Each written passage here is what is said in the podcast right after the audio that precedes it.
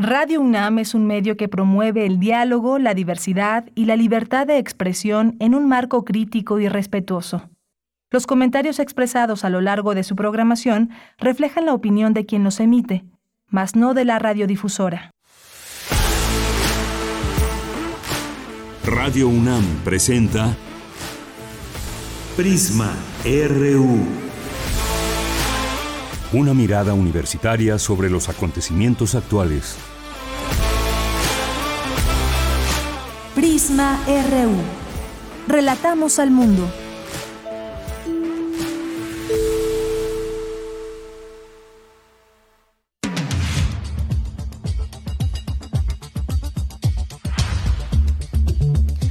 Muy buenas tardes, muchas gracias por acompañarnos aquí en Prisma RU. Estamos arrancando el fin de semana, ya preparándonos para el fin de semana que espero que ya tengan algunos planes. Aquí ya ayer les decíamos de este concierto que vamos que va a darse el próximo domingo en la Blas Galindo, que les regalamos boletos y hay otras distintas opciones que ojalá que las opciones que aquí les damos les sean de utilidad. Bien, pues vamos a iniciar el programa entre algunas de las notas que han impactado en este día, pues Julian Assange será extraditado a Estados Unidos, lo autoriza el Reino Unido. Dijo también que pues impugnaría esta orden y tiene 14 días para presentar una apelación.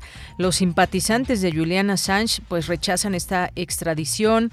El, este eh, personaje de 50 años que bueno pues argumentan que actuaba como periodista y tiene derecho a la protección de la libertad de expresión de la primera enmienda sin embargo, el gobierno británico pues ordenó hoy esta extradición del fundador de WikiLeaks a Estados Unidos para enfrentar cargos de espionaje, un hito, pero no el final de una saga legal de una década. Pues un caso interesantísimo este de Julian Assange que trataba de evitar la extradición, pero que finalmente pues no no se logró.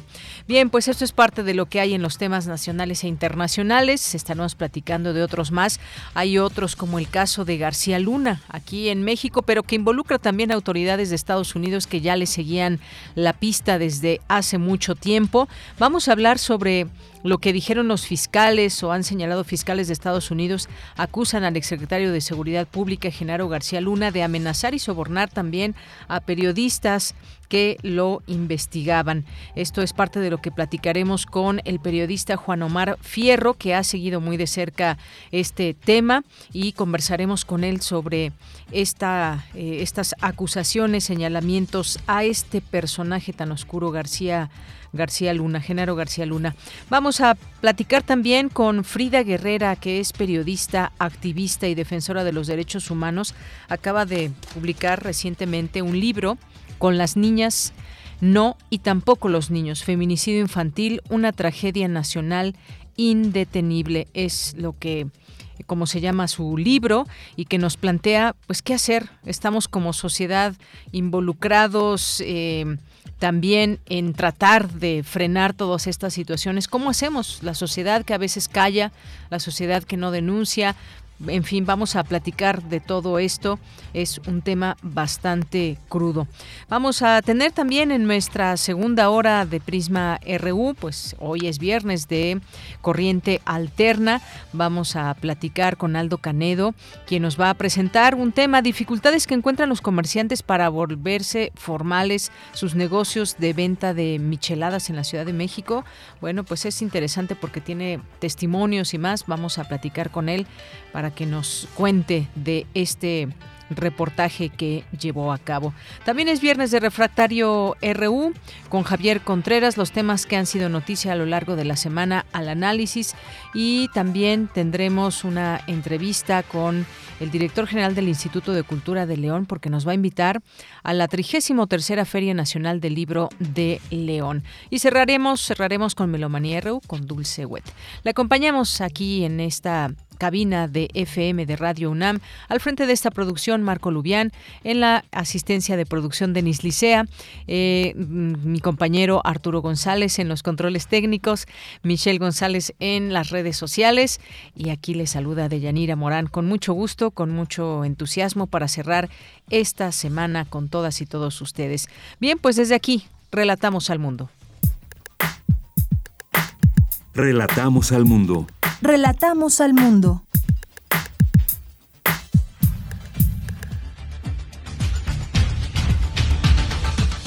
Una de la tarde con ocho minutos y en la información universitaria en este día viernes 17 de junio, en Tijuana, Baja California, el rector Enrique Graue inauguró la estación noreste de investigación y docencia Héctor Felipe Fix Fierro, especializada en dinámicas migratorias y fronterizas. Afirmó que los límites entre México y Estados Unidos se han convertido en el corredor transfronterizo más grande del mundo. Este viernes abre sus puertas el Pabellón Nacional de la Biodiversidad de la UNAM. Fue inaugurado el 6 de octubre de 2021 en el Centro Cultural Universitario. Sin embargo, debido a la contingencia sanitaria, se mantuvo cerrado. La Dirección General de Atención a la Comunidad ganó el Premio Santander eh, Iniciativas Universitarias para la Equidad, Diversidad e Inclusión 2022. Se trata de un proyecto del proyecto Desarrollo de Habilidades Socioeducativas para Estudiantes con Discapacidad de la UNAM. Carlos Amador Bedoya, director de la Facultad de Química, presentó su tercer informe de labores. Adelantó que todas las actividades en laboratorio serán presenciales en el siguiente semestre. Y en la información nacional, el presidente Andrés Manuel López Obrador aseguró que los precios de las gasolinas y luz no aumentarán, pese a la inflación mundial que afecta a México. Señaló que la guerra en Ucrania incrementó el precio del petróleo. La jefa de gobierno de la Ciudad de México, Claudia Sheinbaum, invitó a la población a participar en la clase masiva de box que se realizará mañana en el Zócalo. El evento busca romper el récord Guinness como la clase masiva más grande del mundo. Escuchemos. El día de mañana va a ser algo muy especial en la Ciudad de México. Hay miles y miles de niños, niñas, jóvenes que se han estado entrenando desde hace muchos meses para poder culminar el día de mañana. Eh, adultos también. Ha sido pues realmente un recorrido muy importante y el día de mañana pues va a ser eh, la culminación de este gran evento a los que muchísima gente se ha estado preparando. Para la ciudad pues es algo maravilloso tener este evento deportivo, es eh, la unidad que proporciona el deporte y estoy segura que vamos a romper el récord. Bien, y pues a larga distancia, ya que pues dio positivo a COVID la jefa de gobierno hace unos días. Y en la información internacional, el gobierno de Gran Bretaña aprobó la extradición, le, decíamos hace un momento, del fundador de Wikileaks, Julian Assange, a Estados Unidos para enfrentar cargos de espionaje. Wikileaks y los allegados de Assange anunciaron que apelarán esta decisión.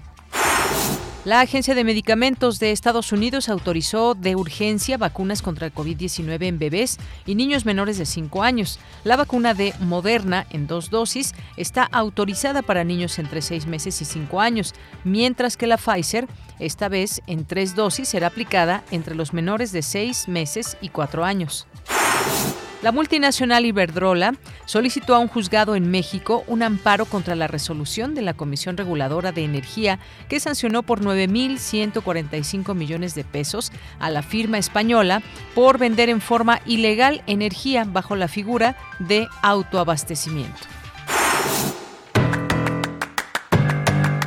Hoy en la UNAM, ¿qué hacer? ¿Qué escuchar? ¿Y a dónde ir? La serie Miocardio, la génesis del sonido, dedica su emisión de hoy a Alejandra Paniagua, cantautora y artista mexicana representante del folk jarocho y los ritmos latinoamericanos. Su música tiene influencias que van desde el son jarocho hasta el soul. Disfruta de esta propuesta musical y sintoniza hoy, en punto de las 18.15 horas, con retransmisión el domingo a las 14.30 horas, el 96.1 de frecuencia modulada. Te recomendamos la puesta en escena Coleccionistas de lo Efímero, bajo la dirección de Francisco Aurelio Sánchez, una producción de la compañía El Llamado Teatro. Tras el suicidio de una de sus amigas, una pandilla de jóvenes animales que viven en el tercer mundo cuestiona su colección de instantes preciados que le daba sentido. Deciden destruir la casa más vieja del hombre más viejo del lugar para reavivar su colección e integrarla como su gran obra. Las actrices y actores con máscaras de animales encarnan a personajes rotos, quemados, manchados, llenos de parches o simuladores de una aparente pulcritud, haciendo referencia a quienes habitamos el denominado tercer mundo.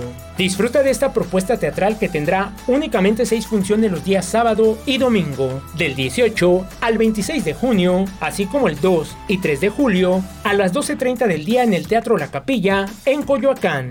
Consulta la programación completa en el sitio oficial y las redes sociales de Teatro UNAM. Otra opción que no te puedes perder es la puesta en escena La manzana de la discordia, adaptación libre de la Ilíada de Homero, una producción de la compañía Brujas Pro Teatro. Esta propuesta busca resignificar dicha obra para el siglo XXI en función a los cambios en el actuar, pensar y sentir que ha traído la digitalización, principalmente en las nuevas generaciones y con mayor intensidad desde la pandemia. Es un intento por hacer una obra más ligera y con mayor participación del público, vinculando a las jóvenes generaciones con los clásicos y el escenario. La obra de teatro La manzana de la discordia Cuenta con las actuaciones de Rodrigo Murray, Artús Chávez, Christopher Águilas Ocho, Fernando Córdoba y Noemí Espinosa. Las funciones se llevarán a cabo hoy, en punto de las 20 horas, mañana sábado a las 19 y el domingo en punto de las 18 horas en el Foro Sor Juana Inés de la Cruz del Centro Cultural Universitario. El acceso general es de 150 pesos. Para mayores informes consulta las redes sociales de Teatro UNAM. Recuerda que en los recintos culturales universitarios es obligatorio el uso de cubrebocas en todo momento.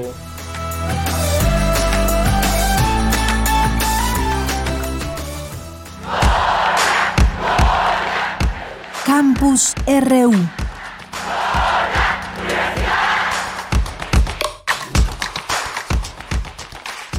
Bien, continuamos en nuestro campus universitario en este día. Y bueno, en un momentito más vamos a tener aquí en este espacio, nos vamos a enlazar con mi compañera Virginia Sánchez para que nos platique de esta inauguración que llevó a cabo el rector Enrique Graue, eh, la estación noroeste de investigación y docencia Héctor Felipe Fix Fierro y sin duda también importante todo esto de parte de nuestra universidad.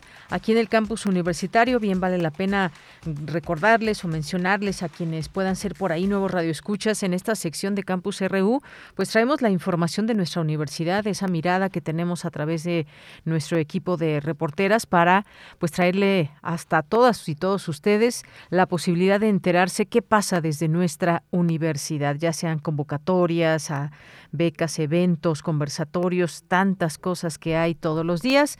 Así que, pues bueno, nos enlazamos ya con mi compañera Virginia Sánchez, está en la línea telefónica. Vicky, muy buenas tardes, adelante. Hola, ¿qué tal, Bella? Muy buenas tardes aquí en el auditorio de Prisma RU. Los límites entre México y Estados Unidos se han convertido en el corredor transfronterizo más grande del mundo y donde se vive una crisis humanitaria sin precedentes pues de los 226 mil migrantes que llegaron en la primera mitad de 2021, 34 mil eran menores que viajaban solos. Por ello, la importancia de la inauguración de la Estación Noroeste de Investigación y Docencia Héctor Felipe Fix en honor del exdirector del Instituto de Investigaciones Jurídicas de la UNAM, y con la que la UNAM fortalece su presencia y representa una esperanza para las y los migrantes. Así lo señaló el rector de la UNAM, Enrique Graue, durante la inauguración de dicha estación, especializada en la atención y estudio de dinámicas migratorias y fronterizas. Escuchémoslo. Esta es realmente un paso más para fortalecer la presencia de la UNAM en esta importantísima región del país. Así nuestra frontera con Estados Unidos se convierte en un ánimo de esperanza para ellos y para ellas, haciendo de nuestros linderos el corredor transfronterizo más grande del mundo.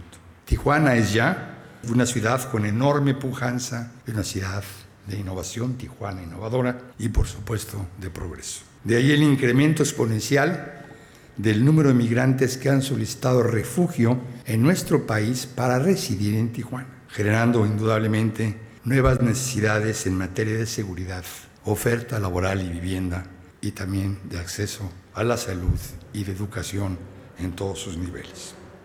Por su parte, la gobernadora del estado de Baja California, Marina del Pilar Ávila, destacó que la UNAM ha marcado el camino de la historia de México, educando a mexicanas y mexicanos de condición muy humilde que han sido artífices de la democratización de nuestro país y han tenido una influencia determinante en los movimientos sociales que nos han transformado en una nación más justa y equitativa. En tanto, Juan Vega Gómez, jefe de la Estación Noroeste de Investigación y Docencia Héctor Felipe Fierro, resaltó la misión de esta entidad. Escuché. La estación viene a coadyuvar y trabajar conjuntamente para que Baja California y el noroeste del país se conviertan en un centro de investigación y docencia jurídicas entre los más importantes de México y referente en sus investigaciones a nivel global. El trabajo conjunto, hacer a un lado nuestras diferencias parroquiales y creer en nuestro talento regional son claves en esta empresa. En tanto, Pedro Salazar Ugarte, director del Instituto de Investigaciones Jurídicas de la UNAM, señaló que este proyecto es un logro colectivo cuya agenda académica iniciada hace ocho años se centrará en los desafíos que suceden en las fronteras y que tienen relevancia jurídica como las migraciones, energías, medio ambiente, derechos humanos, entre otras, y que requieren miradas interdisciplinarias pero orientadas con la brújula del derecho. Mientras que la coordinadora de Humanidades Guadalupe Valencia resaltó la importancia de que la estación lleve el nombre de Héctor Felipe Fixierro, con el que se dota, dijo, a una nueva instancia con la autoridad y el prestigio de un hombre comprometido no solo con la universidad, sino con la sociedad mexicana. Escuchémosla es desear, como ya se dijo antes, que ese nombre sea una inspiración para que la estación pueda cumplir con sus metas de generar y compartir conocimiento, así como forjar puentes de interrelación entre áreas, entre personas, entre instancias académicas y gubernamentales de México y del mundo. Y bueno, cabe mencionar que en esta inauguración también estuvieron presentes el secretario administrativo de la UNAM, Luis Álvarez Casa Longoria, el consejero presidente del Instituto Nacional Electoral, Lorenzo Córdoba, Vianelo, entre otras personalidades. De ella, este es el reporte. Vicky, muchas gracias y buenas tardes. Buenas tardes. Nos vamos ahora con mi compañera Cindy Pérez Ramírez. Reflexionan sobre la función de la universidad pública no solamente como lugar que forma profesionales, sino también como espacio abierto a la fabulación de un tipo de, de justicia que haga frente a los problemas sociales. Cuéntanos, Cindy. Muy buenas tardes. Adelante, Cindy. Bueno, en un momentito más. Adelante, Cindy. Buenas tardes. Muy buenas tardes, es un gusto saludarte a ti y a todo el auditorio durante el segundo foro de Geometrías, 30 años de feminismo, pedagogías restaurativas, género, protesta y prácticas artísticas, exploraron las distintas maniobras pedagógicas que se gestan al cruzar la academia y el activismo a través de las prácticas artísticas para imaginar formas de justicia reparadoras, creativas y restauradoras del tejido social. En el foro, Lorena Wolfer artista y activista visual, se refirió a abrir los espacios para la exposición de los problemas sociales y es que su trabajo ha abordado la forma en que la violencia de género se ha silenciado y busca dar voz a una variedad de luchas feministas.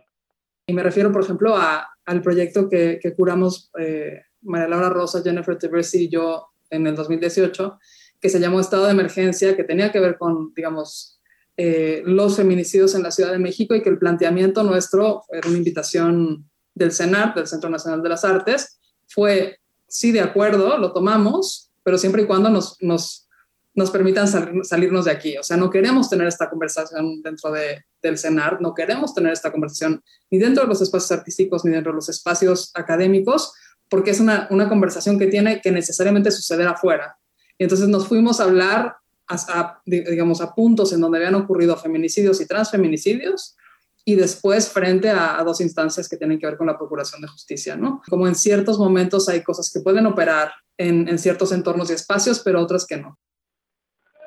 En los últimos años, en México y en Latinoamérica, jóvenes activistas, estudiantes, artistas, profesoras, colectivas, madres y familiares de desaparecidos, entre otras, han encabezado una serie de protestas y movilizaciones sociales en el espacio público y universitario, como muestra de hartazgo, indignación y enojo por las violencias sistemáticas y de género a las que están expuestas. A través de distintas expresiones y alianzas han consolidado formas muy particulares de protesta, donde las prácticas artísticas han cobrado mayor visibilidad, pues son empleadas como dispositivos pedagógicos de denuncia para encontrar un lugar de enunciación, para construir una memoria histórica y para imaginar posibles formas de justicia que reparen simbólicamente el daño. Escuchemos a la directora del Centro de Investigaciones y Estudios de Género de la UNAM, Marisa Belaustegui Goya. Pensamos que el aula y la universidad pública es una maquinaria de administración de este tipo de especulaciones. ¿De qué se refiere a qué? Qué tiene que ver con el dolor causado por la injusticia de género, qué por la racial. Le han llamado interseccionalidad a eso. Creo que el salón de clase y este dispositivo del amor y la reciprocidad que surge en una universidad pública, que surge siempre que hay un aula presente. Un aula puede hacerse en un pasillo, un aula puede ser una esquina de una prostituta, de una trabajadora sexual. Se convierte, ¿Qué se convierte en aula? Cuando hay este espacio de reparación y este espacio donde se instaura una, un deseo y alguien quiere culminar ese y cumplir ese deseo. ir al siguiente foro de geometrías, 30 años de feminismos, interrumpir al currículum, vértices y triangulaciones para confabular la universidad, se realizará el próximo 29 de septiembre. Este es el reporte. Gracias, Cindy. Muy buenas tardes. Muy buenas tardes.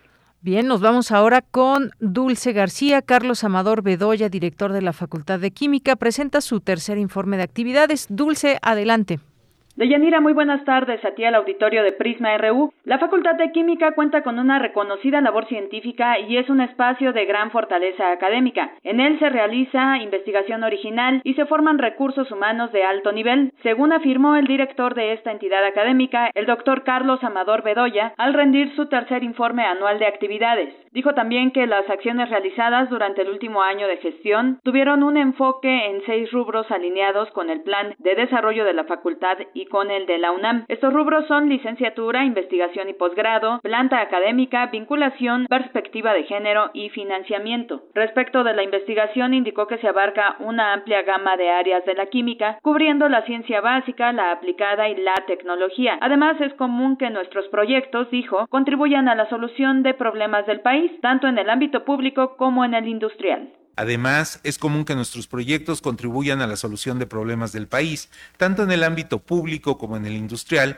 y como debe ocurrir en las facultades, la investigación enriquece nuestra vida académica e impacta de manera significativa en la formación del estudiantado de pregrado. Sobre el tema del regreso a actividades presenciales, el doctor Carlos Amador señaló que si bien la totalidad de las clases curriculares del semestre 2022-1 tuvieron lugar en la modalidad a distancia, el gran entusiasmo de los docentes y de buena parte del estudiantado permitió llevar a cabo más de 400 talleres extracurriculares en los laboratorios de la facultad. El gran entusiasmo de nuestros docentes y de buena parte del estudiantado nos permitió llevar a cabo más de 400 talleres extracurriculares en nuestros laboratorios durante el lapso comprendido entre octubre de 2021 y enero de 2022. Estos talleres nos resultaron especialmente valiosos ya que no solo anticiparon nuestro reencuentro con el trabajo práctico experimental, sino que llamaron poderosamente nuestra atención acerca del alto grado de temor y desconfianza del alumnado en cuanto al manejo del material y equipo de laboratorio. Esta oportuna observación nos permitió prepararnos estratégicamente para concretar un regreso efectivo a los laboratorios. Y bueno, al referirse a la perspectiva de género en la Facultad de Química, el director dijo que la unidad de género e igualdad continúa avanzando en el cumplimiento de sus importantes objetivos, enfocándose en cuatro ejes estratégicos. Estos son acceso a una vida libre de violencia de género, no discriminación hacia las mujeres, no discriminación hacia las diversidades sexogenéricas y masculinidades y trabajo con hombres. Adelantó que para el próximo semestre 2023-1, el Consejo Técnico de la Facultad acordó la programación de 22 grupos de nuevo ingreso, al menos dos de ellos en la sede de Tacuba, además de que todos los grupos de laboratorio serán presenciales y alrededor del 10% de los grupos de teoría se programará en línea. Esta es la información. Muy buenas tardes. Gracias, buenas tardes. Queremos escuchar tu voz. Síguenos en nuestras redes sociales. En Facebook como Prisma RU y en Twitter como arroba PrismaRU. Bien, continuamos una de la tarde con 27 minutos y bueno, pues luego de esta información que se dio a conocer por parte de fiscales de Estados Unidos que acusan al exsecretario de Seguridad Pública eh, de Genaro García Luna de amenazar y sobornar a periodistas que lo investigaban y una serie de cosas que se van revelando, conociendo en torno y que pues esperamos que sean parte, bueno, obviamente son parte de esta investigación que se sigue en Estados Unidos, pero hemos eh, contactado con Juan Omar Fierro, que es periodista actualmente de la revista Proceso. Es un periodista ya de larga trayectoria y que ha cubierto distintos temas y ha seguido también muy de cerca todo esto que tiene que ver con García Luna. ¿Qué tal, Juan Omar Fierro? Te saludo con mucho gusto. Muy buenas tardes. Hola, muy buenas tardes. Pues me gustaría que nos platiques un poco de todo esto que se dio a conocer y qué implicaría en un contexto como el que vivimos. Como sabemos, la figura de García Luna ha sido investigada de manera periodística, también muy importante mencionarlo, y se han logrado pues perfiles muy cercanos, muy eh, certeros de quién es García Luna, cómo se hizo. No nació de un día para otro esta figura tan oscura, sino pues desde hace muchos, muchos años, pues tenía ya un historial que pues de alguna manera podríamos decir que lo perseguía en este asunto de la no honestidad y de tener en cuenta pues muchas muchas cosas que se fraguaban desde que tuvo distintos cargos. Cuéntanos un poco de quién es este personaje y traerlo al día de hoy a este contexto actual en esta investigación que se le sigue. Pues bueno, sí, efectivamente es un personaje que se hizo en ciudad, por ejemplo, del extinto CICEN, este Centro de Inteligencia y Seguridad Nacional. Eh, empezó como justamente como analista de datos, fue calando dentro de esa institución. Posteriormente, y con apoyo de pues otros jefes policíacos, pasó a la Agencia Federal de Investigaciones donde eh, empezó a tener ya acusaciones de estar eh, realizando montajes, de hacer detenciones ilegales. Eh, es justamente cuando está en la AFI, cuando se da el montaje contra la ciudadana de origen francés, Florence Cassé, ¿no? Y el grupo de presuntos secuestradores que él denomina los zodiaco, que finalmente sabemos que el Cassés fue liberada por este montaje mediático, ya fue tener un lugar distinto al rancho Las Chinitas, donde finalmente eh, se hizo esta preparación televisiva para mostrarla como presunta secuestradora. ¿no? Eh, eh, estos son los primeros señalamientos que se hacen en su contra, aún así es designado por el presidente Felipe Calderón como secretario de Seguridad Pública Federal y es en este marco donde empiezan también a crecer las acusaciones en su contra. Eh, finalmente, como secretario de Seguridad Pública Federal, se vuelve pues, uno de los secretarios más poderosos del país, ¿no? Tan, tan poderoso que eh, eh, las acusaciones en su contra que se hacían por este montaje no, no le pues no provocaron, por ejemplo, que estaba removido del cargo y todo el contrario, ¿no? Se convirtió en una política del gobierno de Calderón presentar eh, personas detenidas en conferencias de prensa durante las mañanas y las tardes, muchas de ellas eh, en la Secretaría de Seguridad Pública eh, Federal, en, su, en el hangar que está en esta palabra y que ahora es eh, cuartel de la Guardia Nacional. Y bueno, eh, justamente en este marco que empiezan también a surgir acusaciones de que mandos policías considerados a la Policía Federal estaban vinculados al narcotráfico, se comienzan a hacer investigaciones sobre sus bienes patrimoniales y su crecimiento desmedido, ¿no? Y es así como, por ejemplo, la periodista Anabel Hernández, eh, acompañados de otros periodistas de Reporte Índigo, va y, también periodistas de Predicción Portable, van y tratan de documentar con fotografías y con videos las casas de este personaje, incluso son detenidos por algunas horas y en una delegación de la PGR, entonces PGR en Camarones. Recuerdo muy bien esa situación porque yo acudí a esa, a esa delegación de la PGR pues para documentar la detención de estos periodistas que fueron liberados no en un plazo de horas, de, digamos de unas pocas horas, sino en un plazo prácticamente eh, 48 horas. O sea, no, no estuvieron, a pesar de que estaban acreditados como periodistas, tenían credenciales y todo, en un principio intentó eh, acusarlos de ser sicarios del narcotráfico, eh, pero gracias en ese entonces a, la presión mediática que se ejerció desde muchos espacios periodísticos, fueron eh, liberados, ¿no?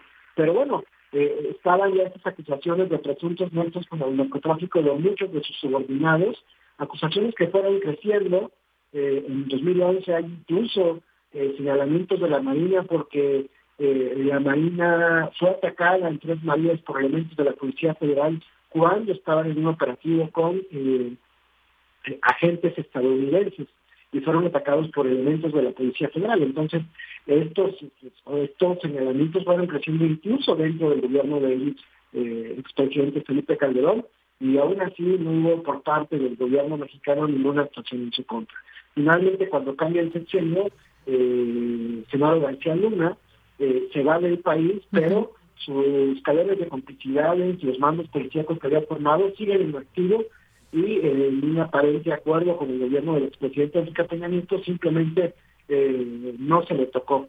Tuvo que ser la autoridad de Estados Unidos la que define, eh, la que define pues ejercer acción penal en su contra de en Estados Unidos, donde está viviendo desde el año 2013.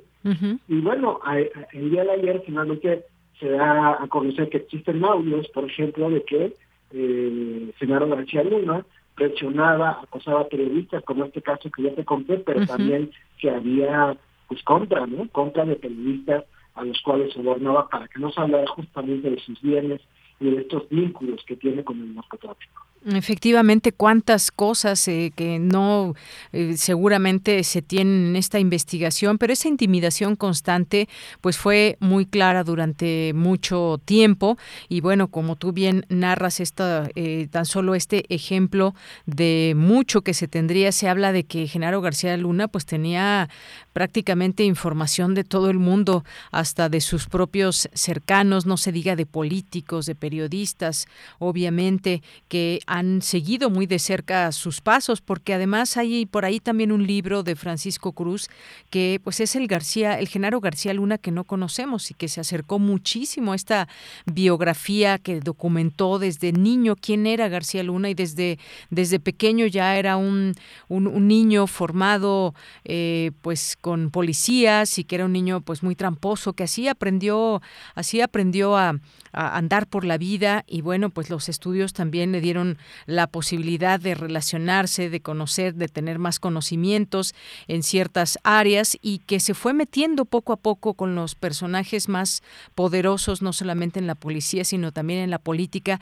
pero ya eh, pues un expediente que se tenía de él, ¿cómo es posible, cómo nos podemos preguntar, cómo es posible que llega a ni más ni menos que a tales alturas de los gobiernos, de gobiernos desde Vicente Fox, desde antes, bueno, ya tenía ya ahí muchos nexos, evidentemente con Felipe Calderón, mucho más, el hombre mm, de los hombres más cercanos de, Felipe Calderón, y uno se pregunta cómo es posible realmente no sabían quién era Genaro García Luna o qué responsabilidad también tienen en todo caso eh, ciertos personajes e incluso pues hasta el propio Felipe Calderón, Juan Omar. Pues mira, por ejemplo, una de las cosas que lo Francisco Cruz en su libro eh, es justamente eh, Genaro García Luna había sido ya señalado en una carpeta de investigación por robar, eh, por un robo millonario a, personas que vivían en su propia colonia. ¿no? Eh, increíblemente, a pesar de ello, logra entrar a las corporaciones policíacas, se, como tú dices, se liga con, con jefes policíacos que ya existían y va avanzando, ¿no? No parece que no hay una investigación eh, profunda sobre él. Y curiosamente él establece lo que llaman los exámenes de control de confianza, ¿no? Eh, entonces la primera gran pregunta es cómo es posible que él, secretario de Seguridad Pública Federal, haya atravesado estos exámenes de control de confianza que se les imponían a todos los demás elementos, ¿no? Supuestamente estos exámenes servían para eh, verificar que los bienes de, de, los policías correspondieran a sus salarios, de que no de que fueran personas probas, de que no fueran eh, eh, pues personas ligadas a grupos delictivos, pero bueno, eso demuestra que estos exámenes de control de confianza pues serán manejados por el propio senador García Luna.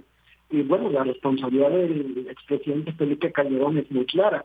Él los estuvo a pesar de todos los señalamientos y de todas las críticas, a pesar de esta sentencia de la Suprema Corte de Justicia de la Nación, pues bueno, más bien a pesar de esta eh, señalamiento del montaje televisivo que, fue exhibido por investigaciones periodísticas en el que eh, había videos que mostraban estas contradicciones en lugar de proceder, digamos, en contra de los eh, señalados en este montaje, lo que se hizo fue, digamos, extender el montaje y hacer nuevas este, diligencias, de hacer nuevos montajes en contra de toda la familia Vallarta que estaban relacionados con este caso, eh, como ha quedado demostrado ahora con, por ejemplo, la aprehensión de Luis Cárdenas Palomino, que era uno de sus mandos principales y que en algún momento, por ejemplo, fue jefe de seguridad de eh, Televisión Azteca, ¿no? O más bien de, este grupo al que pertenece Raúl, eh, perdón, eh, este grupo del, Ricardo. empresario. Sí, ¿de Ricardo? Sí, de Ricardo Salinas Ricardo Salinas Pliego. Sí, o sea, llegó a ser de seguridad de su grupo de empresas, entonces eh, sí hay que hay que señalar que eh, sí se le permitió, incluso por la clase empresarial y por la clase política, eh, convertirse en lo que fue, ¿no? Y como tú bien lo dices, una de sus armas principales debió haber sido el chantaje, gracias a los expedientes que como jefe de seguridad del país y con acceso a esta plataforma México que tenía acceso a bases de datos de todos los estados sobre delitos, bienes patrimoniales, eh, tarjetas de circulación, vehículos, eh, pues todo eso fue, se convirtió en una de sus armas para mantenerse en el campo. Así es, Juan Omar. Pues mira, esta investigación continúa, eh, pues quedan muchas aristas también ahí por donde ver cómo qué, cuáles son estos delitos y cómo se van a seguir desarrollando todas estas, eh, pues estas investigaciones que hay contra Genaro García Luna, un hombre que pues tuvo injerencia en varios sexenios, que tuvo injerencia ni más ni menos que en los más altas esferas de la seguridad pública. Se le recuerda también por estos este montaje que hizo en su momento de la francesa Florence Cassé y su novio ahí en una hacienda y bueno, pues también se habla de que tenía su servicio a periodistas, así como hay periodistas que investigaron eh, para conocer más de Genaro García Luna, pues hay quien también pues eh, tuvo una cercanía importante también. Pero veremos qué es lo que sucede de todo esto.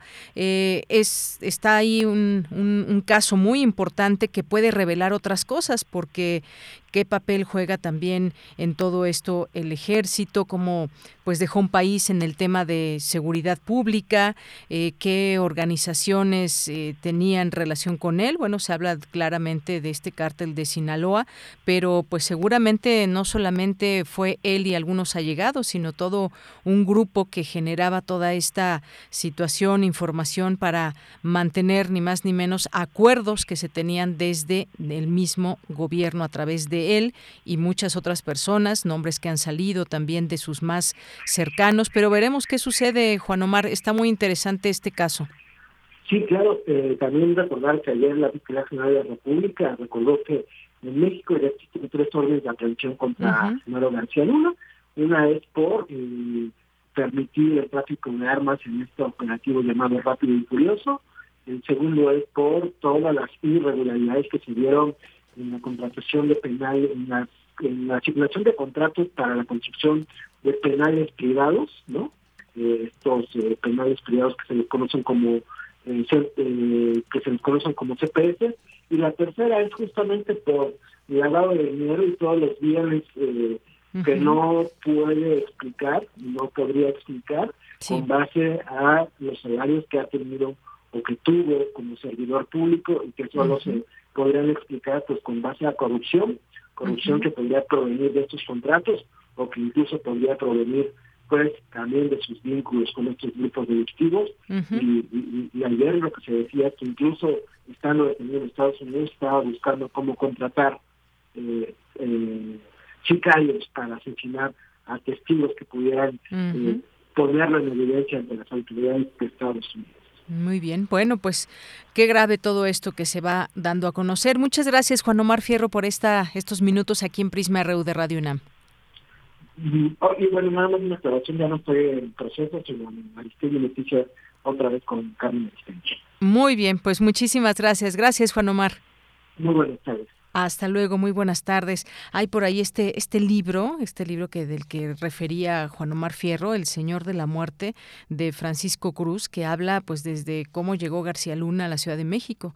Eh, llegó su familia huyendo de Michoacán, no, no, no se pudo eh, saber cuál fue la razón, pero salió huyendo de Michoacán, llegó aquí y luego pues poco a poco se fue insertando ahí en cuestiones de crimen y pues todo el historial que se va conociendo de él, pero este libro nos acerca también mucho a este personaje. Bien, pues continuamos. Prisma RU. Relatamos al mundo.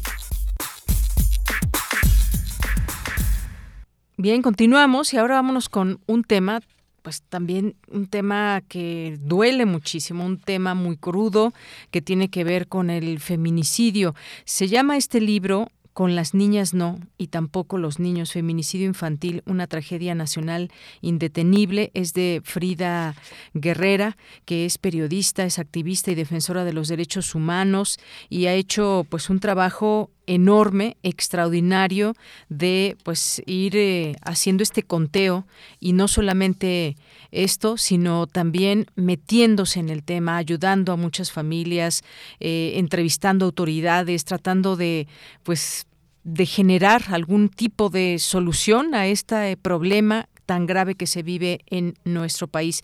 Frida Guerrera, bienvenida a este espacio. Gracias por estar aquí. Buenas tardes. Hola, Deyanira. Muy buenas tardes. Buenas tardes a tu auditorio y pues aquí estamos a la hora. Eh, hoy empiezas este eh, libro con el prólogo preguntando por qué y para qué es necesario escribir sobre la violencia que padece nuestra niñez. Y bueno, pues en el libro, a lo largo del libro, podemos encontrar las historias de las historias más crudas, niñas y niños que han sido violentados, muchas veces eh, violados y violadas, muchas otras pues muertos también. Y esto nos estruja muchísimo y nos queda siempre la pregunta qué está pasando en este país y cómo cerrarle la puerta a, a estos asesinatos asesinatos de niñas y niños y me parece que pues nos acercas muy bien a qué, qué se puede hacer si nosotros tenemos conocimiento, cómo ayudar, pero, pero sin duda y sin embargo sigue pasando. ¿Cómo, cuéntame un poco de cómo confeccionaste este libro que contiene para la gente que nos está escuchando.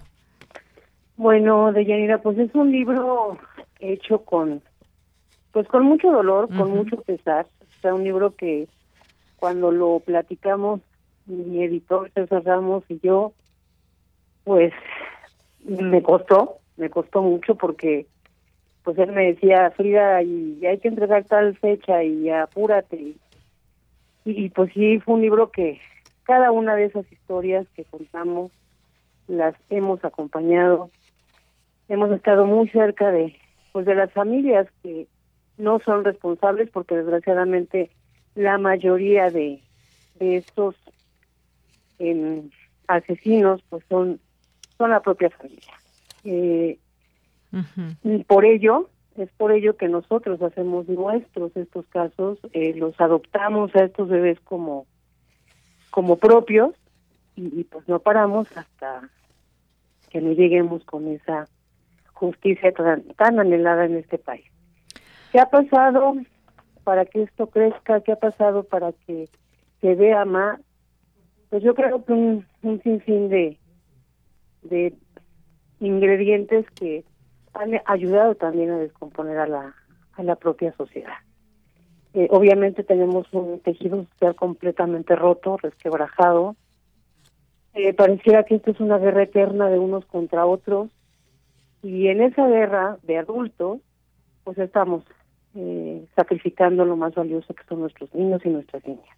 Efectivamente, eh, esta justicia que pues ha sido muy criticada cuando hay un caso que investigar, muchas veces la lentitud, la inacción, muchas veces de la justicia nos ha llevado a que tengamos eh, en la impunidad muchos de estos casos, pero también, y estoy segura, y haces algunas entrevistas también en tu libro a autoridades, autoridades que pues pensaríamos que están haciendo su trabajo. Hay también en, en varios de estos casos la la localización de quienes eh, agredieron, de los asesinos y que están pagando sus eh, condenas, pero hay otros tantos que salen libres o hay también prófugos. ¿Cuál es el papel de la justicia en todo esto? ¿Está cambiando o no? ¿Está permeando algo que podamos decir, por lo menos, por lo menos habrá justicia? Mira, yo creo que sí está, se están generando, se está generando un poco más de conciencia en las autoridades. Lamentablemente estamos hablando de, pues de, niveles de, diferentes autoridades. Ahorita lo estamos viendo con un caso de una chiquita que fue rescatada el 13 de junio de un tinaco, perdón que me vea, pero es que es absurdo, un tinaco donde la metía la mamá y, y bueno, todos nos podemos imaginar qué pudo haber pasado con esa niña si el calor hubiera estado muy fuerte, eh, si hubiera llovido mucho, o sea, todos nos podemos imaginar qué pudo haber pasado con esa chiquita.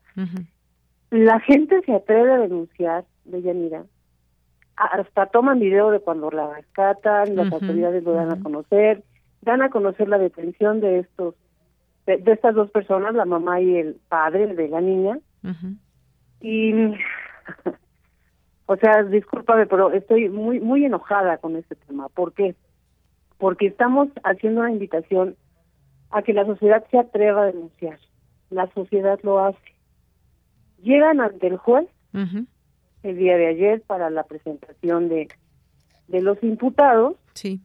Y el juez les otorga una medida de cinco mil pesos a cada uno para que salgan libres. Una burla. esto, es una burla, un juez que con la mano en la cintura, no, o sea, no se pone ni siquiera a pensar en lo que puede pasar con esa niña. Afortunadamente ya la tiene el DIF. Pero ¿qué puede pasar? Lo que ha pasado con otros casos. De niñas que son, eh, pues, rescatadas y que lamentablemente las entregan a otros familiares y esos otros familiares no las cuidan, obviamente. No hay una vigilancia constante del sistema DIF para estos chiquitos. Tenemos un caso hace unos meses de una chiquita que tampoco está en el libro porque pues nosotros ya estábamos, ya habíamos entregado el libro, pero una niña que vivió violencia, la rescata el DIF, se la entrega a unos tíos y la niña terminó atropellada en una autopista.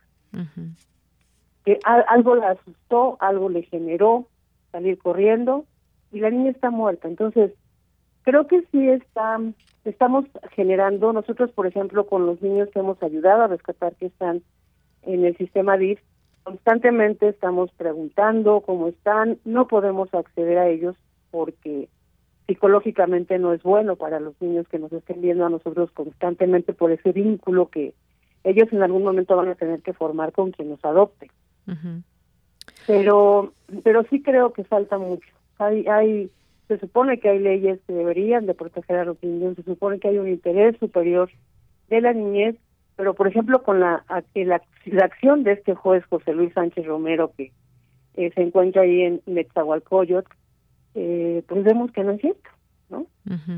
Entonces, sí es, estamos haciendo un llamado a las autoridades con este libro, estamos haciendo un llamado a la misma sociedad de que nos ayuden a denunciar y además de todo de que nos mantengamos eh, atentos a los casos que ayudamos a que los pequeñitos sean rescatados. Hay muchos, eh, sí, sí, Frida. No, dime, dime. Digo que hay muchos casos que tú que tú cuentas aquí y que nos estruja cada uno de estos eh, párrafos que vas contando.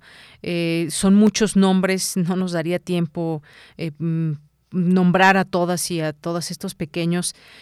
Voy a leer algunos para que más o menos la gente que nos está escuchando pues sepa qué se puede encontrar en el libro y que es importante saber. No es una situación que queramos poner el dedo en la llaga o hacer de esto un morbo, sino simple y sencillamente son historias reales y que no deberían quedar en la impunidad y ni siquiera debían haber pasado.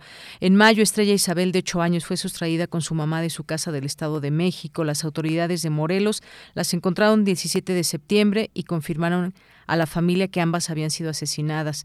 Luego vemos las edades, Frida. El 18 de septiembre, la desaparición de Mia Itzel, de dos años, fue, eh, fue denunciada por su padre y abuela. Transcurridas dos horas de la denuncia, fue localizada sin vida en el sofá de su casa. No hay más datos o información sobre este lamentable caso. El 21 de septiembre, Soemí y Rubí, de 13 y 11 años, fueron localizadas inhumadas junto a su mamá en Campeche. La pareja sentimental de la madre fue detenida e imputada por el triple feminicidio. Estos casos que suceden todos los días y que así puedes, podríamos hacer más libros con nombres y casos. Tú dices, algunos ya no me alcanzó a ponerlos, pero es un trabajo de todos los días. ¿Cómo, cómo haces para enfrentar todo esto y además ayudar también a muchas de estas familias? Pues sí, lamentablemente es un trabajo diario, eh, no sé, o sea, ahorita en lo que llevamos del 2022 nosotros hemos documentado con la prensa de 73 feminicidios infantiles menores de 17 años, el más reciente una niña, Valentina Guadalupe en Coahuila, que se suicida después de que eh, un profesor, un maestro de su escuela la abusa sexualmente. Entonces son son temas que en efecto no se no se detienen y que todo el tiempo te indignan y que todo el tiempo pues nosotros nos enojamos, tenemos que documentarlos porque eso es lo que hacemos todos los días. Nos llevamos de cuatro pues a tres horas para hacer esta documentación.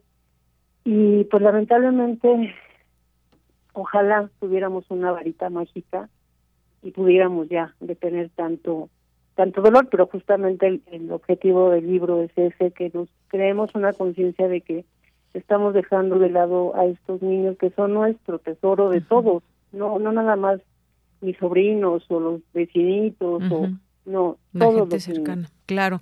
Y uno se pregunta, sí, Frida. Pues, pues ¿cuál es el caldo de cultivo de todo esto? Porque, porque muchas veces son la, es la propia familia, son los padrastros, es la gente pues del círculo cercano a las, a las pequeñas y pequeños.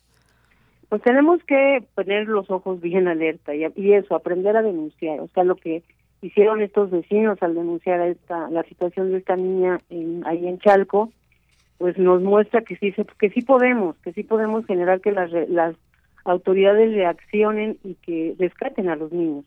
No nos metemos muchas veces yo lo digo en, varias ocasiones en el libro nos metemos pretextos en de que no es nuestro de que no nos interesa de que no la, no va no va a pasar nada. Justamente eso no lo tenemos que quitar de la cabeza. Obviamente, al yo enterarme, por ejemplo, del tema de, de la chiquita de Chalco, inmediatamente me comunico con las autoridades y ya se está viendo cómo es que se solicita una nueva audiencia para que se le presenten a juez las, pues, las pruebas necesarias, que la fiscalía haga su trabajo para que estos sujetos no queden liberados. Eh, creo que, que pues es un trabajo de verdad de todos. Ojalá la gente lea el libro no con el afán de nada más es un libro hecho con mucho respeto, con mucho amor a los niños. es, es, el amor que nosotros les plasmamos a estos chiquitos y estas historias también de niñas sobrevivientes que también tenemos que tener en cuenta. No son niñas que no tienen apoyos económicos, que no tienen apoyos de, de Teletón, por ejemplo, para poder acudir a, a varias terapias y que puedan rehabilitarse, eh, son casos muy particulares, pero que al final generalizan eh, la violencia que nuestros chiquitos están padeciendo y que nosotros como adultos estamos permitiendo que se dé. Muchas de estas historias también son historias de pobreza, son historias de pues de, de, niñas que no tienen el acceso a pues todos los eh, beneficios que tendría o todos los no beneficios, a todos los derechos que debería tener una niña o un niño. Esto es algo que también vemos enmarcado en los distintos casos y luego también pues hay un, un hay una fuerza también importante del el feminismo. Si hablamos de feminismo, Frida, eh, muchas mujeres que van empujando esta posibilidad de, de, generar, primero que se conozca todo esto y que realmente se, eh, se haga justicia, pero también de alguna manera tú rompes un poco con esta con estos eh, temas del feminismo, dices no soy feminista, detrás de las verdaderas años de estudio, de compromiso, para enseñar amorosamente a otras cuál es el objetivo final. Me parece que estamos en un momento importante, pero hay también los distintos feminismos. ¿Qué falta en esto para que sea un grupo eh, a lo mejor muy diverso, con muchas voces y muchos feminismos, pero que realmente también pues logre frenar todo este maltrato y violación a muchas mujeres y niñas sobre todo? Mira, yo creo que más allá del feminismo es un trabajo de todos, o sea, es un tema en general, no es un tema de género.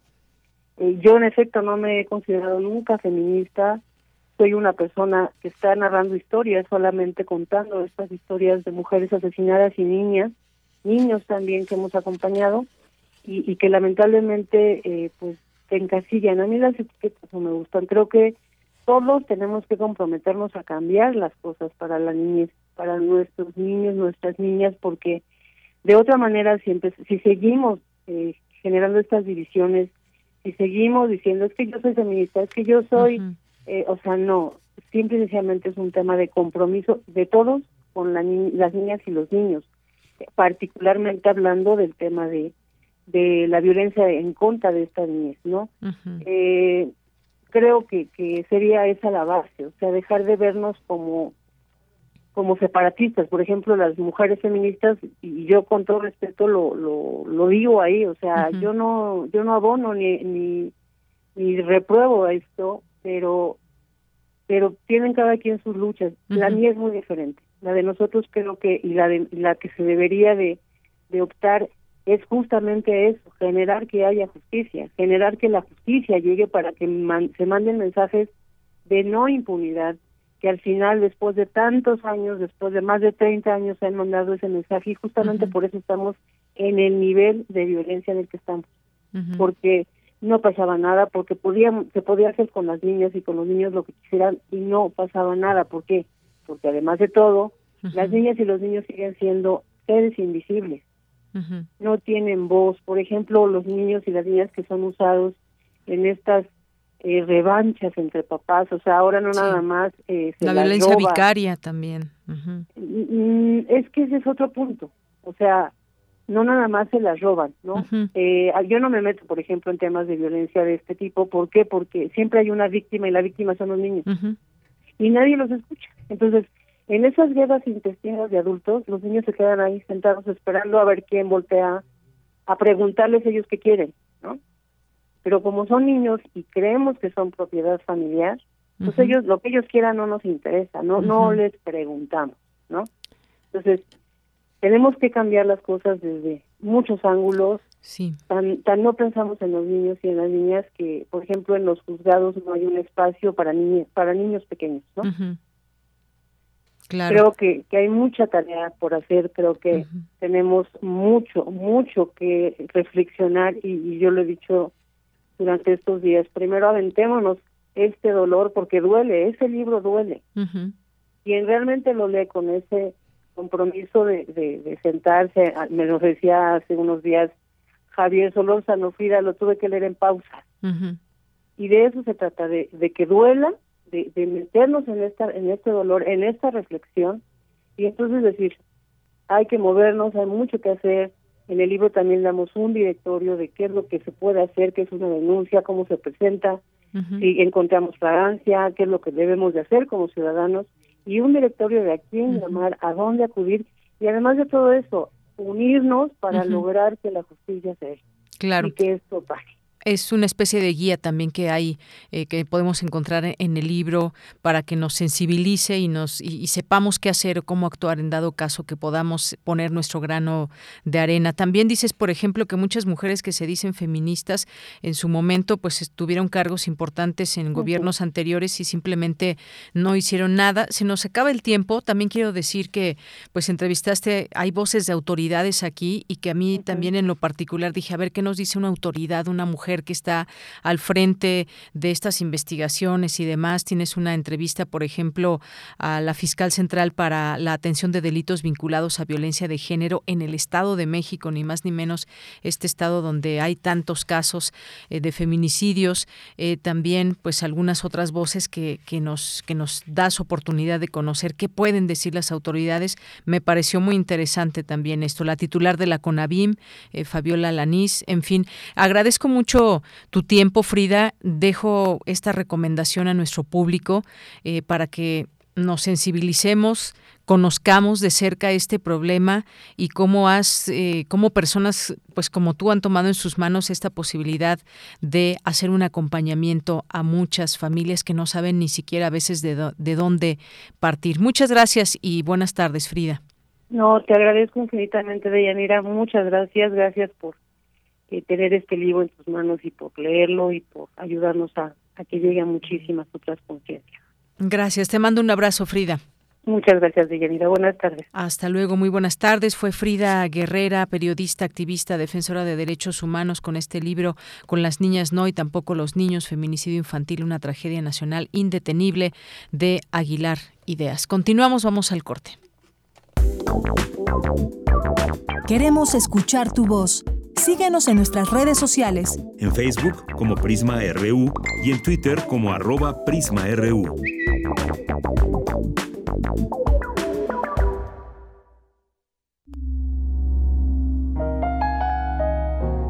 ...96.1 de FM... ...860 de AM... Encuéntranos en Spotify como Radio UNAM.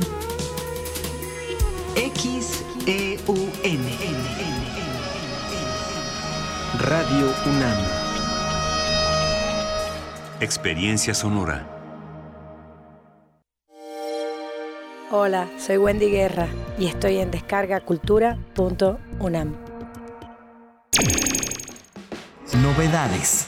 De Vicente Huidobro, compartimos su poesía con lectura de Hernán Bravo Varela. Soy todo el hombre. El hombre herido por quién sabe quién. Por una flecha perdida del caos humano, terreno desmesurado. Sí, desmesurado. Y lo proclamo sin miedo, desmesurado, porque no soy burgués ni raza fatigada www.descargacultura.unam.mx. Te acompaña en tus trayectos.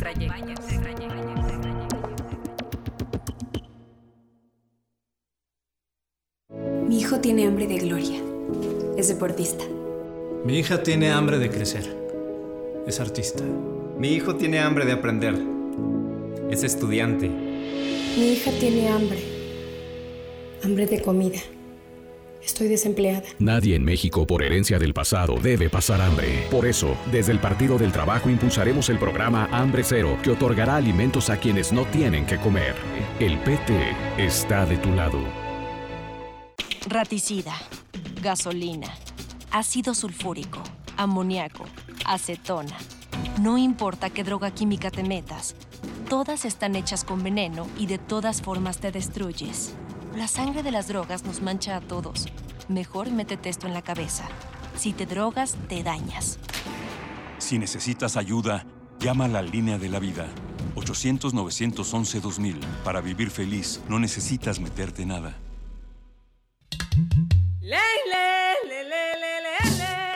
Cada lugar habitado por seres humanos tiene historia y cultura.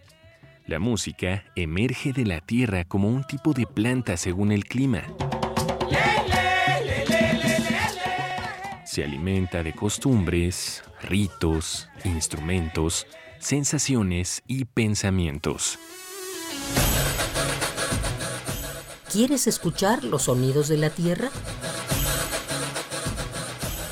Iniciemos el camino sin brújula. Todos los domingos a las 18 horas por Radio UNAM. Conoce al mundo por su música. Radio UNAM. Experiencia sonora.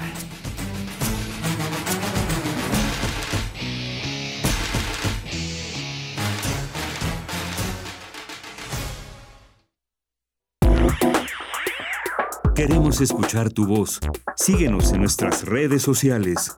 En Facebook como Prisma RU y en Twitter como arroba PrismaRU.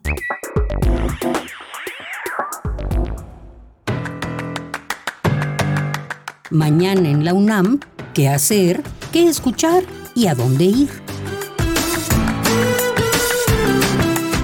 El próximo 20 de junio cierra la convocatoria de la tercera edición del Climatón UNAM 2022, organizado por la revista de la Universidad de México. Recuerda que si tienes entre 16 y 25 años de edad, podrás participar con un proyecto que impacte en la sociedad para crear conciencia y soluciones a los efectos del cambio climático y el cuidado del medio ambiente. El periodo de inscripción para participar en el Climatón UNAM 2022 cierra el próximo lunes 20 de junio. Consulta la convocatoria completa en www.climaton.unam.mx.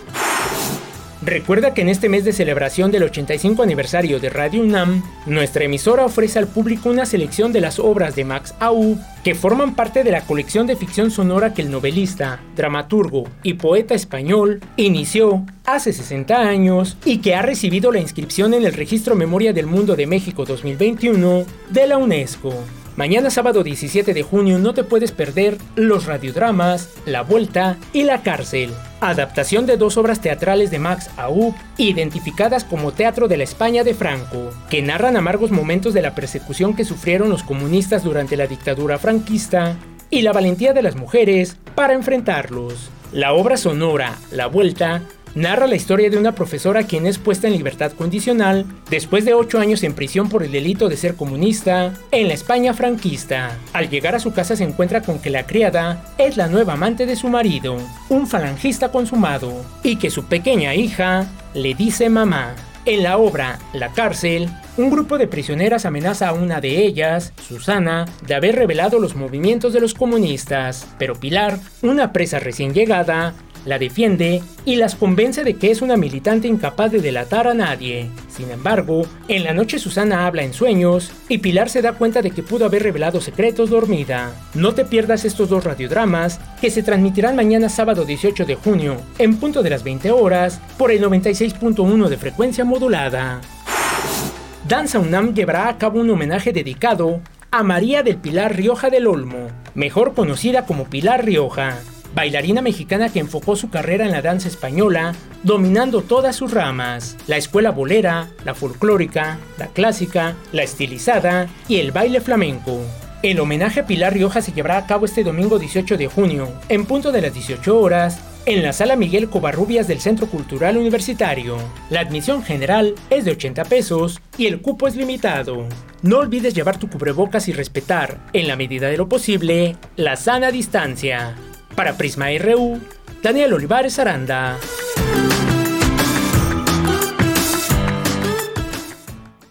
Bien, continuamos. Muchas gracias por eh, permanecer aquí en el 96.1 de FM de Radio UNAM y www.radio.unam.mx. Gracias por estar aquí siguiendo esta transmisión con nuestros temas, opinando, haciéndonos llegar sus comentarios, como lo ha hecho Noemí Sánchez, que llamó y nos dice, ¿dónde queda el trabajo del DIF? ¿Considera que aún falta más trabajo por parte de esa institución? Sí, efectivamente mucho trabajo porque hay veces que las niñas o los niños se pueden ir al DIF dado que tienen situaciones complicadas en sus casas, pero qué seguimiento, qué trato, qué eh, cómo va todo esto del DIF. Muchas veces estas niñas y niños pues pueden ser también dados en adopción y hay muchos trámites y bueno, pues efectivamente quien ve el DIF de el trabajo del DIF en todos los estados y en todo el país también sin duda una parte muy importante. Gracias Noemí Sánchez por este comentario. También pues le queremos mandar saludos aquí a quienes nos están escribiendo por Twitter y Facebook, arroba Prisma RU en Twitter, Prisma RU en Facebook. Eh, la Asociación Defendamos a los Niños, que por aquí está presente, dice simples ciudadanos comprometidos con la niñez eh, y bueno pues aquí nos siguen también luego de esta entrevista con Frida Guerrera. Sara Alfi también muchas gracias. Eh, Jax Vandal nuestros amigos de Corriente Alterna que ya están aquí presentes en las redes sociales. En un momentito más estaremos en entrevista con Aldo Canedo. Eh, también muchas gracias a Verónica Ortiz Herrera que nos dice buenas tardes un gran ejemplo de abuso infantil es la bebé de tres años rescatada por policías que estaba dentro de un tinaco. Efectivamente, el caso que nos decía Frida, eh, pues sí, ahí haciendo y filmando la, el, rescate en vivo y demás, gracias a los, a los vecinos que alertaron y escucharon que la niña lloraba tremendamente y luego para que un juez le diga cinco mil pesos para que salgan libres y pues simplemente no se hayan quedado ahí detenidos y pagar por este que es un delito. Bueno, pues son cosas que no entendemos de justamente de las autoridades que tienen que proveer justicia. David Castillo Pérez, un abrazo, muchas gracias por aquí. Mayra Elizondo nos dice, la sociedad se pregunta qué podemos hacer para detener el feminicidio infantil. Pues podemos interesarnos, informarnos, denunciar, ya no decir no es tu problema, no te metas, porque sí es nuestro problema, son nuestras y nuestros niños, son nuestra responsabilidad colectiva. Un duro tema. Muchísimo, Mayra, muchísimo. Gracias eh, por este por este comentario. La Matatena C, Ros, Pinca, muchas gracias también. Eh, Luis M. García, Jean-François Charrier, Armando Carreto, José Luis León, Carmen Valencia, muchas gracias. Seguridad Ciencias, Carmen Valencia en el Campus Morelos, el centro de acopio se localiza en Avenida Universidad número 2001, Colonia Champila, Cuernavaca, Morelos. Muchas gracias, Carmen Valencia. Abimael Hernández, eh, muchas gracias a la doctora Carla Salazar, gracias también por aquí a Patricia León Jorge Fra, Lorena Olaís, Juan Stack, muchos saludos. y gracias a todas las personas que nos están escribiendo. Eh, Violeta Santiago de Corriente Alterna, te mandamos muchos saludos a Fernando J también. Y bueno, pues nos vamos a la siguiente información. Gracias por estar aquí escribiendo. Pues nos vamos con Cristina Godínez. Reconocen proyecto de la UNAM para disminuir desigualdad en estudiantes con discapacidad. Adelante, Cristina. Buenas tardes. Buenas tardes, Deyanira. Un saludo para ti y para el auditorio de Prisma RU. La Dirección General de Atención a la Comunidad de la UNAM fue distinguida con el Premio Santander X Iniciativas Universitarias para la Equidad, Diversidad e Inclusión 2022. Esto en la categoría Lanzamiento de Proyecto. Se trata de una iniciativa que con el título Desarrollo de habilidades socioeducativas para estudiantes con discapacidad de la UNAM fue presentada por Claudia Leticia Peña Testa, titular de la Unidad de Atención para Personas con Discapacidad, quien explicó en qué consiste la accesibilidad. La accesibilidad generalmente la relacionamos con accesibilidad física. Sin embargo, la accesibilidad también tiene que ver con accesibilidad web, accesibilidad a la comunicación, en fin, ¿no? La accesibilidad nos ayuda a que la persona pueda ejercer el derecho, en este caso el derecho a la educación. El proyecto consiste en que a lo largo de 12 meses se ofrecerán cursos con temas como son la comprensión de textos en inglés, el uso de tecnología para personas con discapacidad, la autorregulación y el aprendizaje, derechos humanos y discapacidad, elaboración de textos científicos, metodología de la investigación, además, cómo veo mi futuro fortaleciendo mis habilidades. Cabe señalar que la iniciativa universitaria compitió contra 78 proyectos y 7 finalistas en su categoría. Recibió además un diploma y apoyo económico por 150 mil pesos para implementar los cursos. De Yanira, este es mi reporte. Buenas tardes. Muchas gracias, Cristina Godínez. Buenas tardes. Nos vamos ahora con el reporte internacional a través de Radio Francia. Relatamos al mundo. Relatamos al mundo.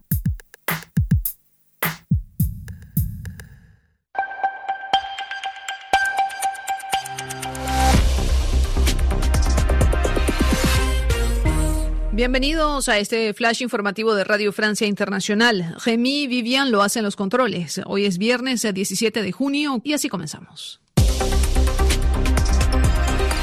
Andreina Flores. La Comisión Europea se declaró favorable a la candidatura de Ucrania a la adhesión a la Unión Europea. Es la primera vez que un órgano ejecutivo del bloque responde de manera tan rápido a la candidatura de un país, lo cual es impulsado sin duda por la invasión de Rusia a Ucrania. Vestida de amarillo y azul, los colores ucranianos, la presidenta de la Comisión Europea, Ursula von der Leyen, lo anunció así. And we all know that Ukrainians are ready to die for the European perspective. Ya todos sabemos que los ucranianos están dispuestos a morir por la perspectiva europea. Queremos que vivan con nosotros el sueño europeo, dice von der Leyen. Por su parte, Rusia acusa a la Unión Europea de manipular las expectativas de una adhesión de Ucrania al bloque. Reino Unido firmó hoy el decreto de extradición a Estados Unidos del fundador de Wikileaks, Julian Assange. La justicia norteamericana acusa a Assange de haber robado información clasificada del gobierno de Estados Unidos y divulgarla en violación a los secretos de Estado, por lo cual podría enfrentar hasta 175 años de cárcel. En Francia faltan dos días para la segunda vuelta de elecciones legislativas, donde la mayor expectativa está puesta en la alianza de izquierda, la NUPES, que se perfila como la fuerza opositora más importante del país. Los sondeos apuntan a que la coalición de candidatos de Emmanuel Macron, bautizada como Ensemble Juntos, podría perder la mayoría absoluta en la Asamblea Nacional. Se espera también una fuerte abstención este domingo, como lo expresan estos votantes en París. No voto y no quiero perder ni un minuto en explicarle por qué. No me interesa. Estoy a favor de la libertad, por eso prefiero no votar. No soy anarquista, no soy tan extremista, pero las elecciones no me interesan. La Agencia de Medicamentos de Estados Unidos autorizó hoy de emergencia las vacunas de Pfizer y Moderna contra el COVID en bebés y niños más pequeños, allanando el camino para las primeras inyecciones ahora casi seguras la próxima semana. En deportes, la estrella del Roland Garros, Rafael Nadal, declaró hoy que se prepara para viajar a Londres para jugar el torneo de Wimbledon después de un tratamiento que le ha aliviado parcialmente los fuertes dolores en el pie. Mi intención es viajar a Londres el, lunes y si viajo a Londres es porque tengo intención de, jugar. Si después, a medida que van pasando los días, las cosas no van como eh, me gustaría que fueran, pues ya, ya veremos lo que sucede, ¿no? Con esto ponemos punto final a este flash de Radio Francia Internacional. Bien, continuamos, continuamos. Muchas gracias. Que tenemos todo este eh, este reporte de Radio Francia que es parte de este convenio que tenemos también para escuchar la información internacional que se genera en el mundo desde Radio Francia Internacional. Este reporte. Continuamos. Corriente Alterna, Unidad de Investigaciones Periodísticas, un espacio de la Coordinación de Difusión Cultural de la UNAM.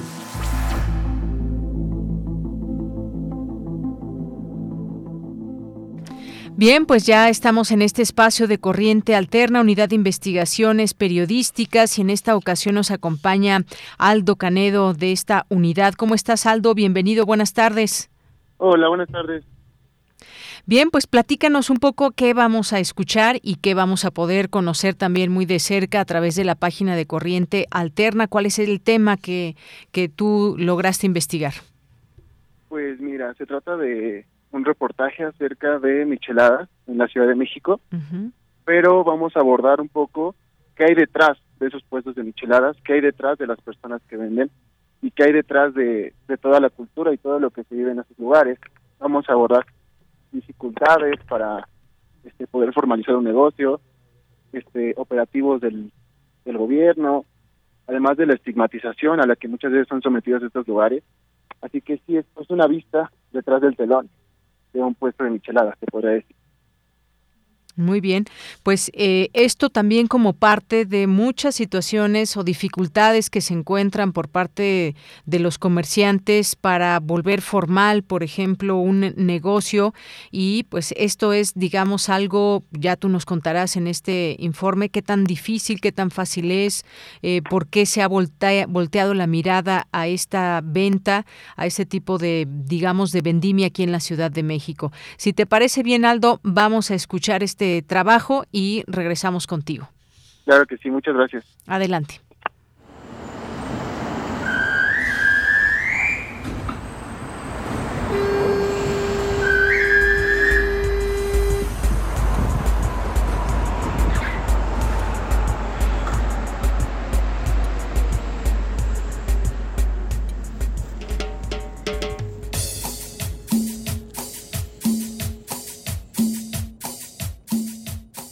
El Tianguis de Tepito y aquí está el epicentro del fenómeno que ha invadido redes sociales y provocado curiosidad hasta en los más escépticos, los puestos de micheladas.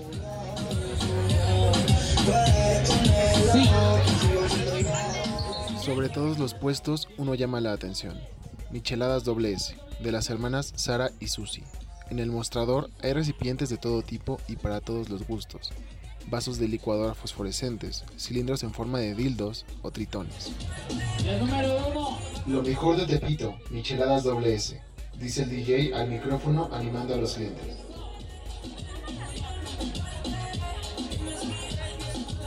Para formalizar un negocio de este tipo, la Secretaría de Desarrollo Económico de la Ciudad de México, a través del Sistema Electrónico de Avisos y Permisos de Establecimientos Mercantiles, solicita cubrir ocho requisitos que involucran costear permisos y un local.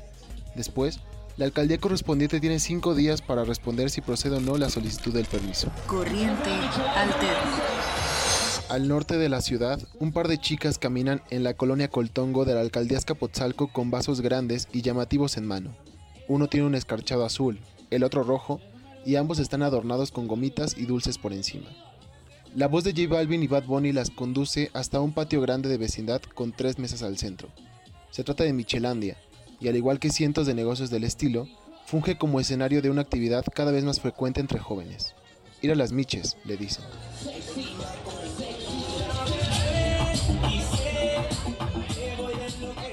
Ante la complejidad de regularizar el negocio emprendido, negocios similares optan por la informalidad, que resulta mucho más económica tanto a ellos como a sus clientes. Luis Fonserrada, doctor en economía y académico de la NAWAC, comenta. No tiene los flujos suficientes para ser formal.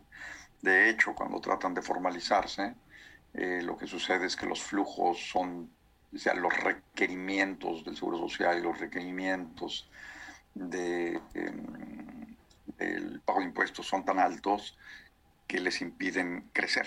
Entonces es muy difícil que puedan eh, eh, cubrir los costos de la formalidad.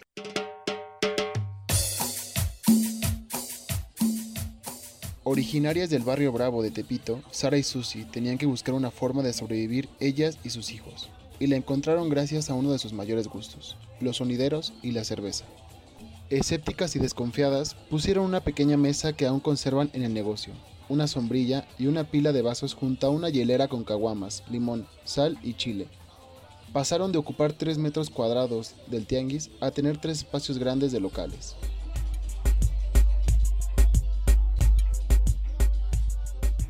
Según el INEGI, los negocios informales aportan a la economía del país 22% del Producto Interno Bruto total. Al realizar solicitudes de información a cada alcaldía de la Ciudad de México, se obtuvo que entre 2019 y 2021 solo se aprobaron 12 solicitudes de formalización en negocios de este tipo. Y en el epicentro del fenómeno de las micheladas, no existe ningún negocio de este tipo formalizado ni registrado ante la CIAPEM. Sin embargo, tan solo al caminar unos cuantos metros sobre la calle Jesús Carranza, por ejemplo, pueden observarse más de 15 puestos ambulantes con venta de estas bebidas. Incluso, en Google Maps se puede ver 20 negocios autodenominados como micheladas en la zona.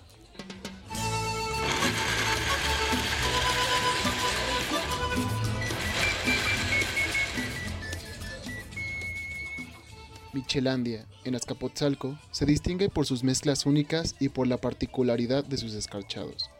Desde dulces Jolly Rancher triturados para los azulitos hasta taquis fuego para las micheladas. En la primera de las mesas está Ingrid, expectante. Tiene siete semanas de embarazo y hace cuatro meses inició la aventura de tener su propio puesto de micheladas. El tiempo le demostraría que no sería algo sencillo. Vecinos incómodos, riesgo a contagio por pandemia, estigmatización a la que es sometida o la incertidumbre económica. Y sobre todo, la constante violencia de género.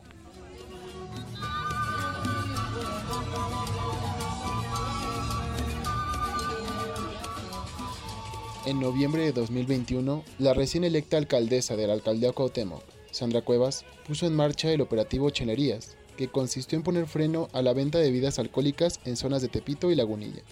Porque, como dijo, se tiene la firme convicción de aplicar la ley y reglamentos para no permitir esta actividad ilícita. Ingrid y su familia son conscientes de que tienen un negocio informal. Por eso, uno de sus mayores miedos es el conflicto con las autoridades y aunque comenta que se sentiría mucho más segura si pudiera formalizar su negocio, lo describe como algo difícil de lograr. Y es que, para este giro, es obligatorio tener un local fijo, además de todas las restricciones previamente expuestas.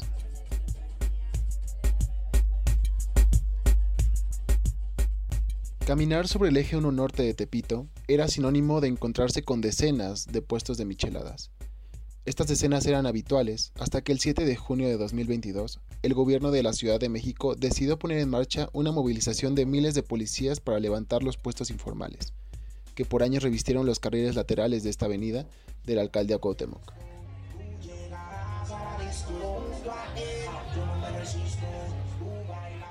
Imposibilidad de formalizar, clasismo, corrupción, incertidumbre y hasta maltrato Así es tener un puesto informal de micheladas en la capital del país.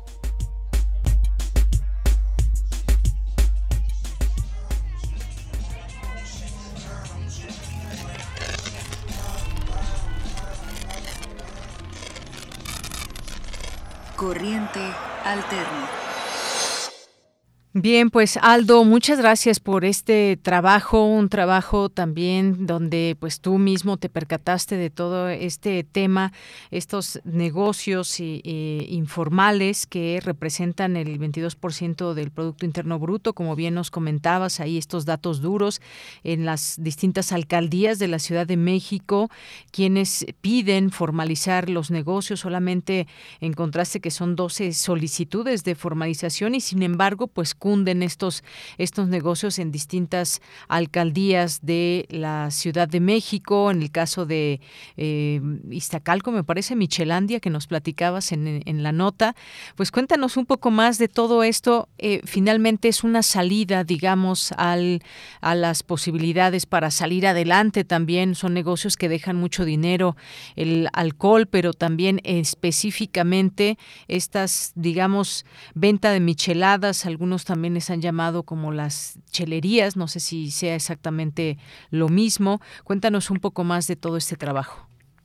Sí, así es, doña La verdad es que con las personas que muy amablemente me permitieron entrevistarlas, este, entrar a sus negocios, conocer su historia, lo hacen realmente porque es la salida que encuentran para que es muy difícil encontrar un negocio un, un negocio o tener un trabajo bien pagado y encuentran en este tipo de cosas una salida económica tanto para ellos como para toda su familia en realidad.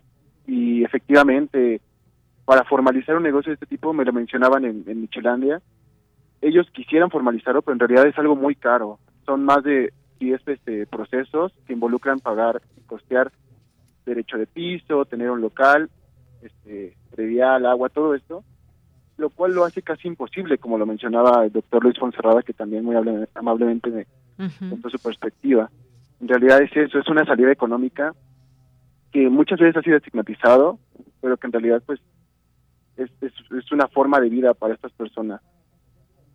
Efectivamente, una forma de vida y que pues ha sido, como sabemos, cuando alguien quiere formalizar también todos estos permisos, todo este seguimiento, pues es una inversión fuerte que se tiene que tener que hacer desde un inicio y luego pues ver también si tienes la posibilidad de, de generar todas esas ganancias para recuperar la inversión y demás. No es, no es tan fácil. Muchas veces se habla de es mejor formalizar y más, pero muchas ocasiones pues no, no resulta ser tan fácil para quien está digamos al día y que pues lo suyo ha sido pues mantener algún tipo de negocio. Así que esto es lo que cunde en muchas de las alcaldías colonias y esta es una realidad muy clara que nos presentas. ¿cuándo se publica ese trabajo en, en Corriente Alterna Aldo? Se publica mañana a mediodía. Es se va a publicar en Corriente Alterna y también la revista MX, por ahí este, va a ser un convenio donde también van a poder verlo por ahí. Muy bien, pues muchísimas gracias Aldo Canedo por esta información. ¿Algo más que quieras agregar antes de despedirnos? No, pues nada más agradecer a todos mis compañeros, compañeras de, de la segunda generación de la WIP, de mis mentores, que me acompañaron durante este proceso que fue más de un año. Les contaba casi diario mi idea y bueno, por fin se pudo plasmar y sale mañana. Muy bien, pues muchas gracias Aldo y enhorabuena, muchas felicidades por ese trabajo. Gracias por el espacio, hasta luego. Hasta luego, muy buenas tardes. Continuamos. Queremos escuchar tu voz. Síguenos en nuestras redes sociales. En Facebook como Prisma RU y en Twitter como arroba PrismaRU. Dos de la tarde con 30 minutos. Nos vamos ahora con eh, Mario Esteban Méndez Manrique, que es director general del Instituto Cultural de León, eh, de la Feria Nacional del Libro de León, y le agradecemos que nos tome esta llamada porque nos va a hacer una invitación, por supuesto, a esta feria. ¿Qué tal, director? Muy buenas tardes. Bienvenido a este espacio de Prisma RU de Radio UNAM. ¿Cómo estás, Deyanida? Muchísimas gracias. Muy buenas tardes. ¿Qué tal por allá todo? Todo muy bien, pues muchas gracias por estar aquí en este espacio. Pues cuéntenos, por favor, invítenos a esta Feria Nacional del Libro de León. ¿Cuándo comienza? ¿Quiénes? Todos los pormenores, por favor. Muchísimas gracias, muy agradecido por el espacio. Pues efectivamente nosotros acá muy contentos porque estamos a punto de arrancar en la edición número 33 de la Feria Nacional del Libro, conocidos como FENAL, FENAL en León, Guanajuato. Esta se llevará a cabo a partir del próximo primero de julio hasta el 8, eh, con un horario muy amplio, de las 10 de la mañana a las 9 de la noche, en el Poliforum León, que ha sido la sede durante todos estos años, exceptuando los dos años de la pandemia, ¿no? Volvemos a ser presenciales, una feria completamente presencial, con una entrada gratuita, entrada general, y que más que ser una feria que, que, que oferte solamente literatura, se convierte en una festividad que presenta una serie de eh, eventos y eh, actividades específicas, todo en torno a la cultura. Tendremos música, teatro, eh, danza, obviamente, talleres para niños, para adolescentes, para adultos, no solamente literarios, sino también otras disciplinas. Tenemos una exposición de arte visual, o de artes visuales, perdón, y obviamente las presentaciones editoriales que presentan novedades por parte de las editoriales. Tenemos más o menos 400 eh, sellos eh, eh, distribuidos en, en 93 editoriales, lo cual hace una feria pues bastante viva, bastante completa y bastante divertida bastante completa y divertida, que eso es importante. Siempre que hay una feria de libro, también pues nos interesa ir a conocer muchas novedades, nos interesa conocer también estas distintas eh, presentaciones de libros, hay conferencias también. He visto que hay invitados pues muy variados. Eh, cuéntenos por favor de los invitados. Claro que sí, con mucho gusto tenemos una, como tú bien dices, una muy variada selección, es más, 115 actividades, de las cuales 40 son completamente editoriales. Eh, y, bueno, creo que sería imposible en pocos minutos resumirlo, pero sí me gustaría hablar de algunos puntos que nos interesan mucho porque creo que eh, son muy apetitosos en el programa. Lo primero que está es una novedad editorial de Alberto Villarreal, que creo que nos presenta su nuevo libro y es una buena oportunidad, además de escucharlo y verlo, pues conocer su nueva obra. También tendremos algo interesante con Gabriel, Gabriela Frías Villegas perdón, y Beth, que nos presentan Sofía en el País del Infinito. Luego tendremos como también a Vania Bashur, ¿no? que, es alguien que, que, viene a la final y que repite, por ejemplo, Antonio Malpica, que nos lo piden mucho, a Alberto Chimal, en este caso a través de un conversatorio de literatura fantástica, justamente con el buen Beth, estarán platicando ambos sobre literatura fantástica. Tenemos también a Romina Sacre, Ana Mar Orihuela, tenemos eh, la presentación editorial también de Mónica Lavín y como algo muy particular en este año, el tránsito, vamos a ser testigos de este tránsito de la música al tema de la literatura con la presentación de Caloncho y el Cursi, que presentan pues, justamente un libro en colaboración se llama Caloncho Optimista, la, la historia de un ser feliz, ilustrado justamente por el Cursi. Entonces creo que la, la, programación editorial es muy vasta, muy amplia. Tendremos también a, Gabriel, a Gaby Pérez Islas, tendremos a, déjame decirte quién más por aquí, Oscar Martínez y Enrique Díaz Álvarez. Bueno, eh, esto aderezado, como te decía hace un momento, con un, un sinfín de, de actividades artísticas, entre ellas presentación de la Orquesta Típica de León y el Ballet Folclórico, la Orquesta Intercultural de León. Eh, vamos a hacer también un concurso de, ha llevado a cabo por un colectivo eh, que se llama Érase una vez rap. Vamos a tener también eh, Lucha Libro, que es un proyecto que nos gusta mucho porque es un campeonato de improvisación.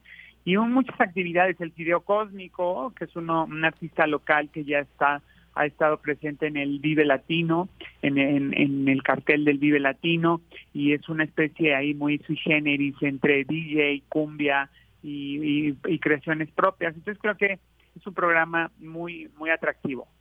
Muy bien, pues sí, es lo que vemos, esta 33 Feria Nacional del Libro. Para quienes nos estén escuchando, por ejemplo, que es nuestro mayor público en Ciudad de México, pues pueden ir planeando un viajecito entre el 1 y el 8 de julio, ahí al Poliforum León, es donde se va a llevar a cabo esto, en Guanajuato, eh, que es esta sede. Luego de dos años de ausencia, eh, Mario, por esta cuestión derivadas de la pandemia, eh, y bueno, pues también hubo una edición digital, otra híbrida, pero ahora ya vuelve de lleno a la presencialidad con más de un centenar de actividades, parte de ellas que ya nos platicas y fomento a la lectura, sobre todo, muy importante todo esto. Todas estas actividades son gratuitas y que esta FENAL es prácticamente única en esta región y van a recibir pues también muchísimas editoriales, alrededor de 100, las más importantes de México y ya todo esto que nos, nos platicas. Así que pues no nos queda más que agradecerte esta invitación. No sé si quieras agregar algo más antes de despedirnos. Sí, cómo no, Deyanira, muchísimas gracias. Pues principalmente eh, las redes sociales de la feria, que es muy importante para que conozcan el programa completo. Estamos en el Facebook como FENAL, Feria Nacional de León. Estamos también en Twitter, en Instagram y en TikTok como FENAL MX.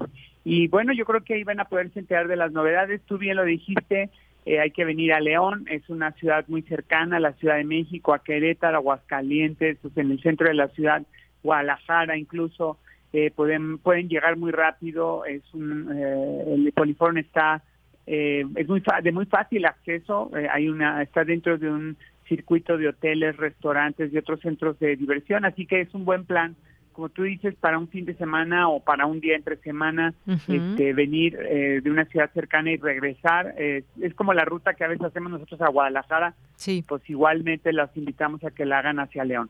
Claro, disfruten de esta de esta Feria Nacional del Libro de León y disfruten también pues todo lo demás que nos da León por ahí pasen a comprar algunos algunos zapatos, alguna chamarra, es muy famoso por por todo lo, la piel que se vende ahí en sus distintas eh, modalidades. Pues muchas gracias Mario Esteban Méndez Manrique por esta invitación, ojalá que sea todo un éxito ya de manera presencial. Muchas gracias, te mandamos un abrazo. Un abrazo de regreso de Yanira y la invitación abierta para todos. Muchas gracias. Hasta luego, muy buenas tardes. Gracias a Mario Esteban Méndez, director general del Instituto Cultural de León, que nos habla de esta Feria Nacional del Libro en esta ciudad de Guanajuato. Continuamos. Colaboradores RU. Análisis. Con Javier Contreras. Bien, pues ya listo el maestro Javier Contreras, maestro en Derecho, es profesor de la Facultad de Derecho y de la FESA Catlán, que como todos los viernes nos trae su análisis en varios temas. ¿Qué tal, Javier? ¿Cómo estás? Muy buenas tardes. Hola, ¿qué tal, Deyanira? Muy buena tarde para ti para todo nuestro amable auditorio en Prisma RU.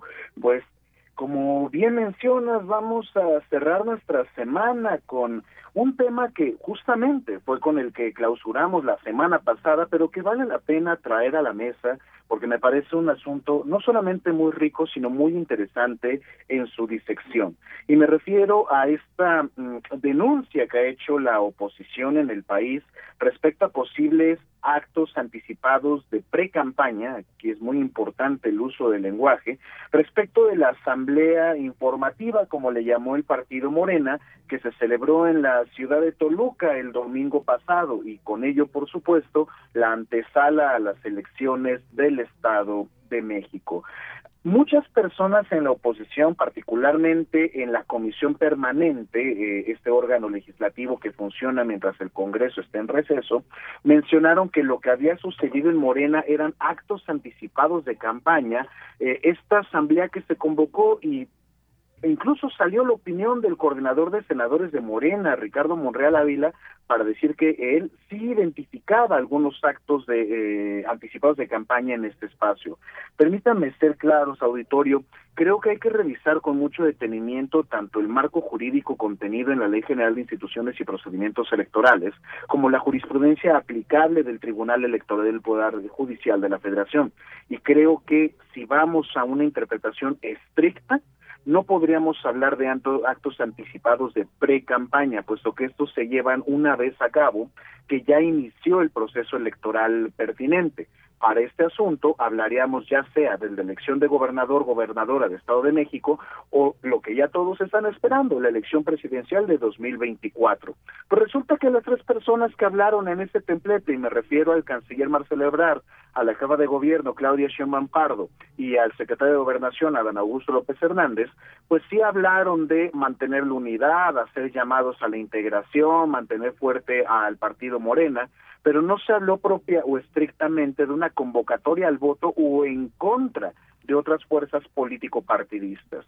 En una interpretación se podría decir que no existieron estos actos anticipados de precampaña, pero quitándonos el sallo del positivismo jurídico, pues claro que tendríamos que decir que hubo una eh, intentona de carácter eh, no sé si necesariamente electoral, pero sí de promoción de la imagen de estas personas para irles colocando en el imaginario de la ciudadanía, porque aquí tendríamos que recolocar la idea que el reconocimiento en Ciudad de México no involucra necesariamente reconocimiento a escala nacional. Finalmente, eso será tarea del Tribunal Electoral determinar si existieron estos actos anticipados de pre-campaña, pero por supuesto, atendiendo a quienes así presenten eh, pues las denuncias correspondientes ante los órganos distritales o en su caso local del Instituto Nacional Electoral. Efectivamente, bueno, pues son situaciones que se han ido dando y que, pues sí, efectivamente hay también esta parte y esta posibilidad de las leyes que nos indiquen qué se puede hacer, qué no se puede hacer, qué es lo que sucede en todos estos casos, actos anticipados de campaña, cuáles son, digamos, o cómo, cómo, cómo se puede, en todo caso, castigar, lo pongo entre comillas, a quienes hagan estos actos, pero bueno, también hay muchas formas de escudarse y decir, no, pues es que no fue un acto anticipado de campaña, fue otra cosa y ya sabemos lo que sucede en muchas ocasiones. Por otra parte está un caso muy muy duro que es el de el de García Luna, Genaro García Luna, eh, con todo lo que dieron a conocer fiscales en Estados Unidos. Hace un momento también lo platicábamos. Es viable hacer públicas las grabaciones que lo incriminan como demanda del presidente de México, porque las grabaciones pues también tienen su parte legal, son pruebas, no son pruebas, que hay en este caso en Estados Unidos. Cuéntanos, Javier. Se trata de un asunto interesante, Dayanera, porque estamos hablando de un proceso penal, una causa penal en otro país. Entonces, airar comunicaciones, hablar de ellas en diferentes lugares del mundo, pues difícilmente noto que vaya a afectar de manera eh, irremediable al proceso penal que se lleva ya en Estados Unidos.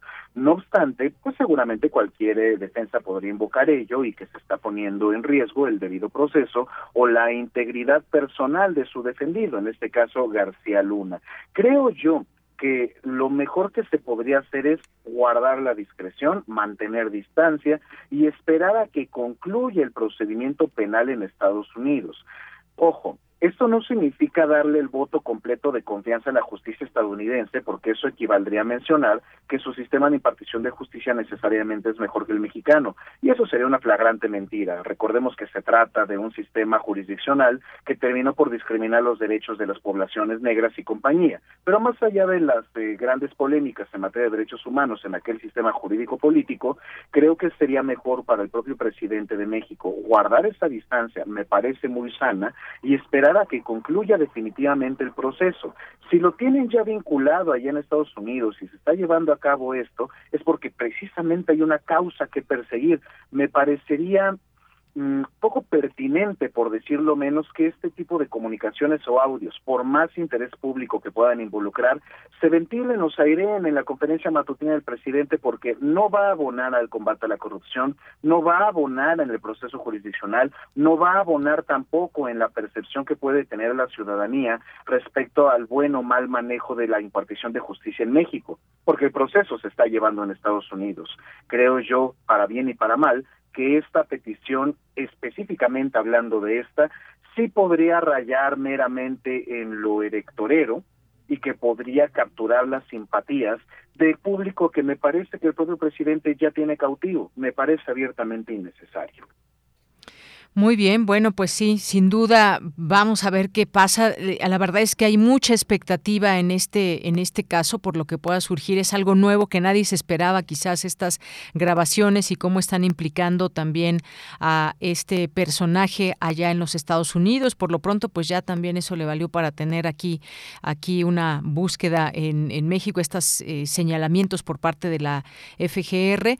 Y bueno, pues Javier, también nos vamos con este otro tema ya más, más eh, local, Sandra Cuevas, la alcaldesa de Cuauhtémoc, y lo pones en pregunta, potencial líder de oposición en Ciudad de México. Uno pensaría que no, pero a veces, a veces surge que pues esa fama que tiene para bien o para mal, diría yo, pues también le puede hacer servir para pues para buscar eventualmente otro cargo, pero primero tendría que librar todo todo lo que está lo que pesa en su contra y también algunos señalamientos muy claros como pues está digamos a veces en vilo la propia alcaldía se queda o no y qué es lo que ha hecho en esta alcaldía.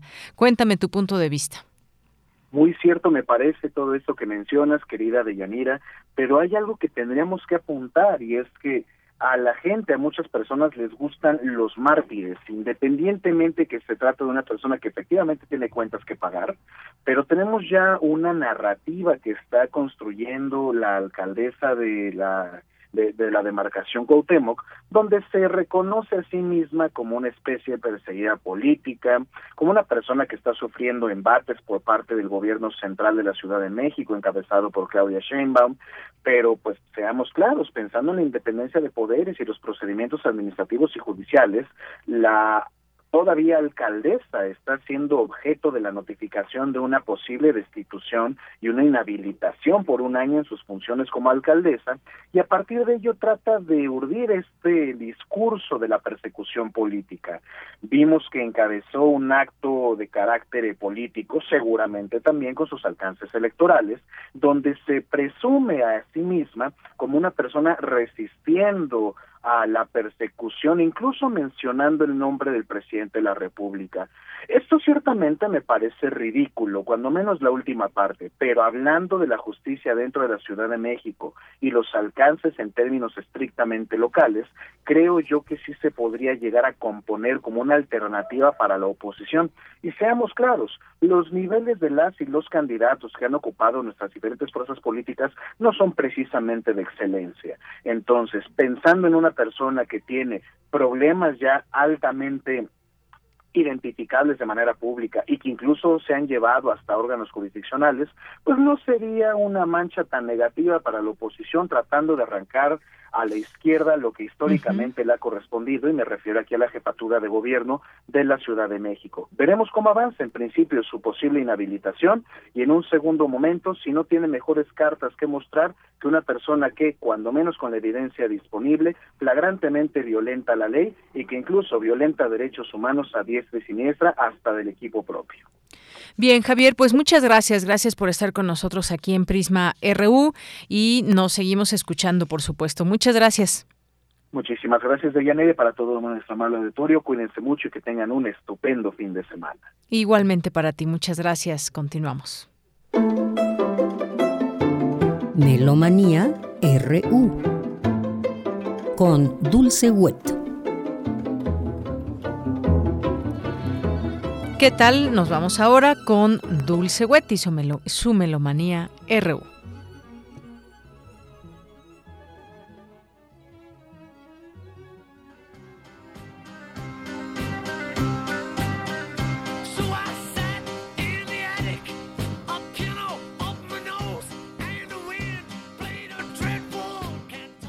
Muy buenas tardes, muy buen provecho, muy buen viaje.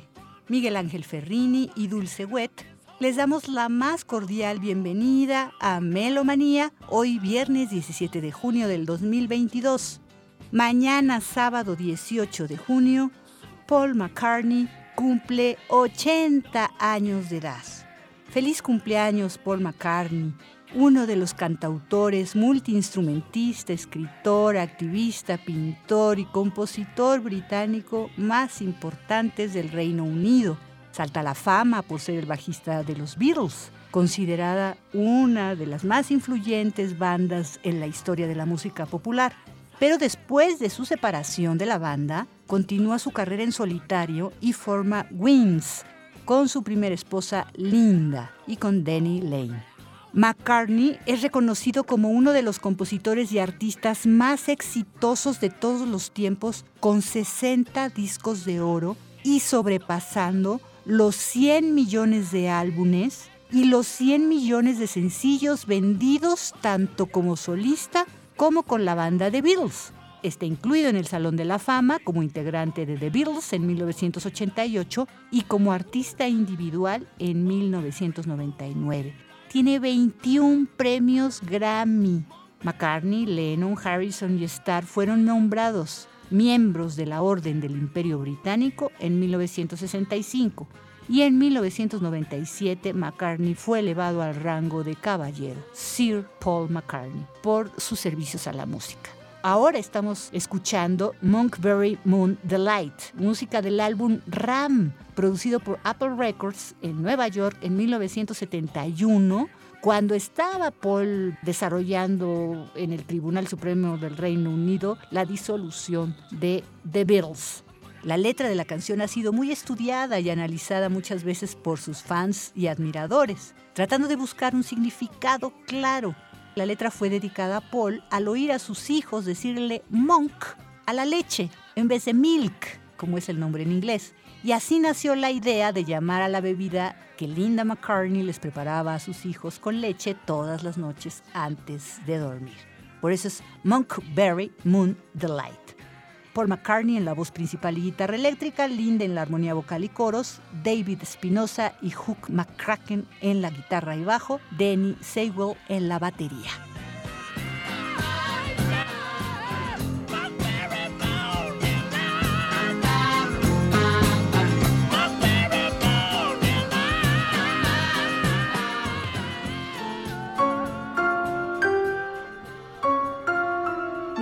Con la invitación de Ana Google a los conciertos de mañana, sábado 18 y domingo 19 con la UFUNAM, porque ella interpreta el primer concierto de violín del maestro José Francisco Vázquez, Ludwig Carrasco como director huésped.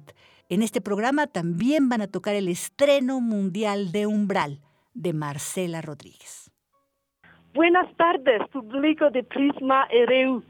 Soy Ana Göckel, violonista francesa, invitado a los conciertos de la UFUNAM este fin de semana. Vamos a tocar, bajo la dirección del maestro Carrasco, el primero concierto per violín de José Francisco Vázquez. Esta obra es el primero concierto del violín nunca antes escrito en México. Es muy lírica, muy romántico y también muy divertida. Espero que muchos de ustedes lo escuchen y les guste. Allá nos vemos.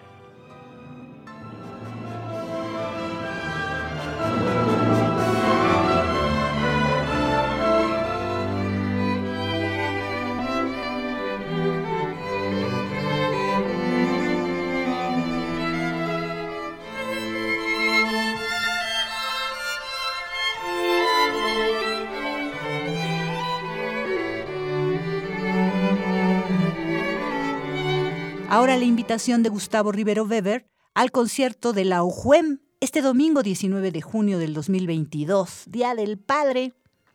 Hola amigos de Melomanía, soy Gustavo Rivero Weber, el director artístico de la Orquesta Juvenil Universitaria Eduardo Mata de la UNAM quiero invitarlos muy cordialmente al concierto que daremos pasado mañana, el domingo 19 a las 6 de la tarde en la sala de Zabalcoyotl, del Centro Cultural Universitario. Vamos a presentar un programa maravilloso que seguro les va a gustar mucho porque es de música mexicana y de áreas de ópera. Empezamos con una obra de un muchacho muy joven, un maestro de la composición por lo que vi, y esta obra que se llama Samba, pienso que puede ser en un momento dado en el futuro una pieza de repertorio porque ha logrado seguir la escuela de Arturo Márquez muy bien, tiene su personalidad específica, entonces creo que les va a gustar mucho. Tiene una gran artista que es Anabel de la Mora, una gran soprano mexicana que va a cantar tres áreas de Johann Strauss, de Leonard Bernstein y de Leo Delibes y es un tour de force porque son piezas muy difíciles para soprano coloratura que además son maravillosas y que le va a acompañar la orquesta muy bien. Y vamos a terminar con un, podría decirse estreno, aunque esto se estrenó en la época de Carlos Chávez, pero es una sinfonía que yo le llamo el último gran romántico mexicano, que es el maestro Alfonso de Elías, un compositor de primera, eh, me imagino que era muy admirador de Brahms porque su música tiene un contrapunto muy, muy parecido era un maestro del contrapunto y la armonía muy, muy especial. Y esta música, como les digo, muy romántica, maravillosa, y es una sinfonía que no se ha escuchado en muchos, muchos, muchos años. Entonces los invito a que vengan a escuchar a estos jóvenes talentosos de la Orquesta Juvenil Universitaria Eduardo Mata y que se pasen un muy buen rato con nosotros aquí en la sala en Zagualcoyotl. Domingo 19 a las 6 de la tarde. Los esperamos aquí y muchas gracias a todos.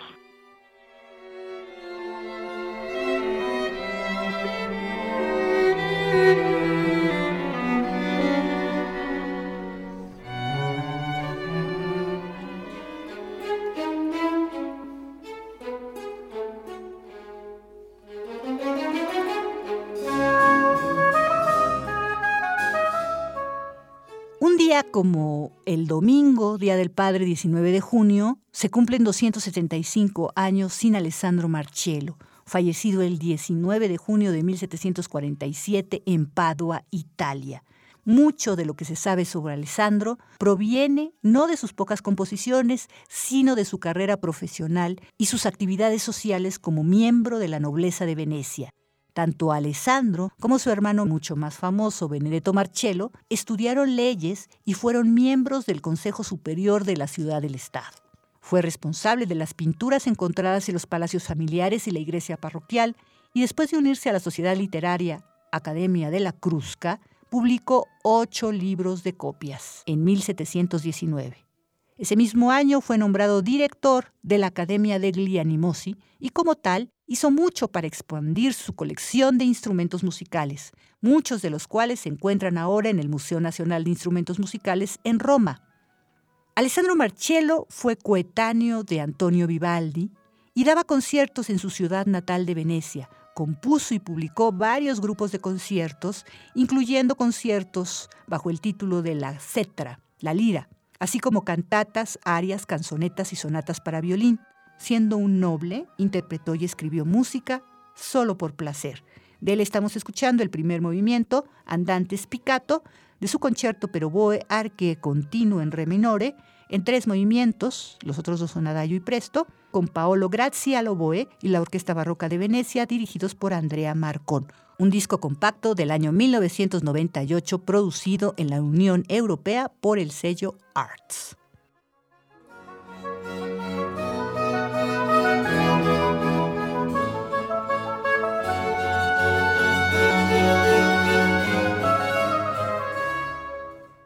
Y hasta aquí Melomanía de hoy viernes 17 de junio del 2022. Muchísimas gracias por vuestra atenta escucha y sintonía.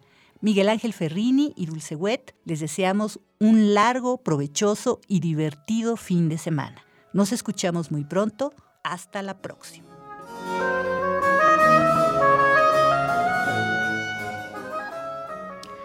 Bien, pues muchas gracias a Dulce Wet y gracias a usted, gracias por estar con el equipo de Prisma RU a lo largo de toda esta semana, una semana intensa. Tuvimos ahí aniversario. Muchas gracias por su compañía, su sintonía. Nos despedimos, nos despedimos y lo, lo esperamos aquí en este espacio el próximo lunes. Gracias a todo el equipo, a Marco, a Michelle, a don Agustín Mulia, aquí de Yanira Morán en los micrófonos. Gracias, buenas tardes, buen provecho y hasta el lunes. Radio UNAM presentó Prisma RU. Una mirada universitaria sobre los acontecimientos actuales.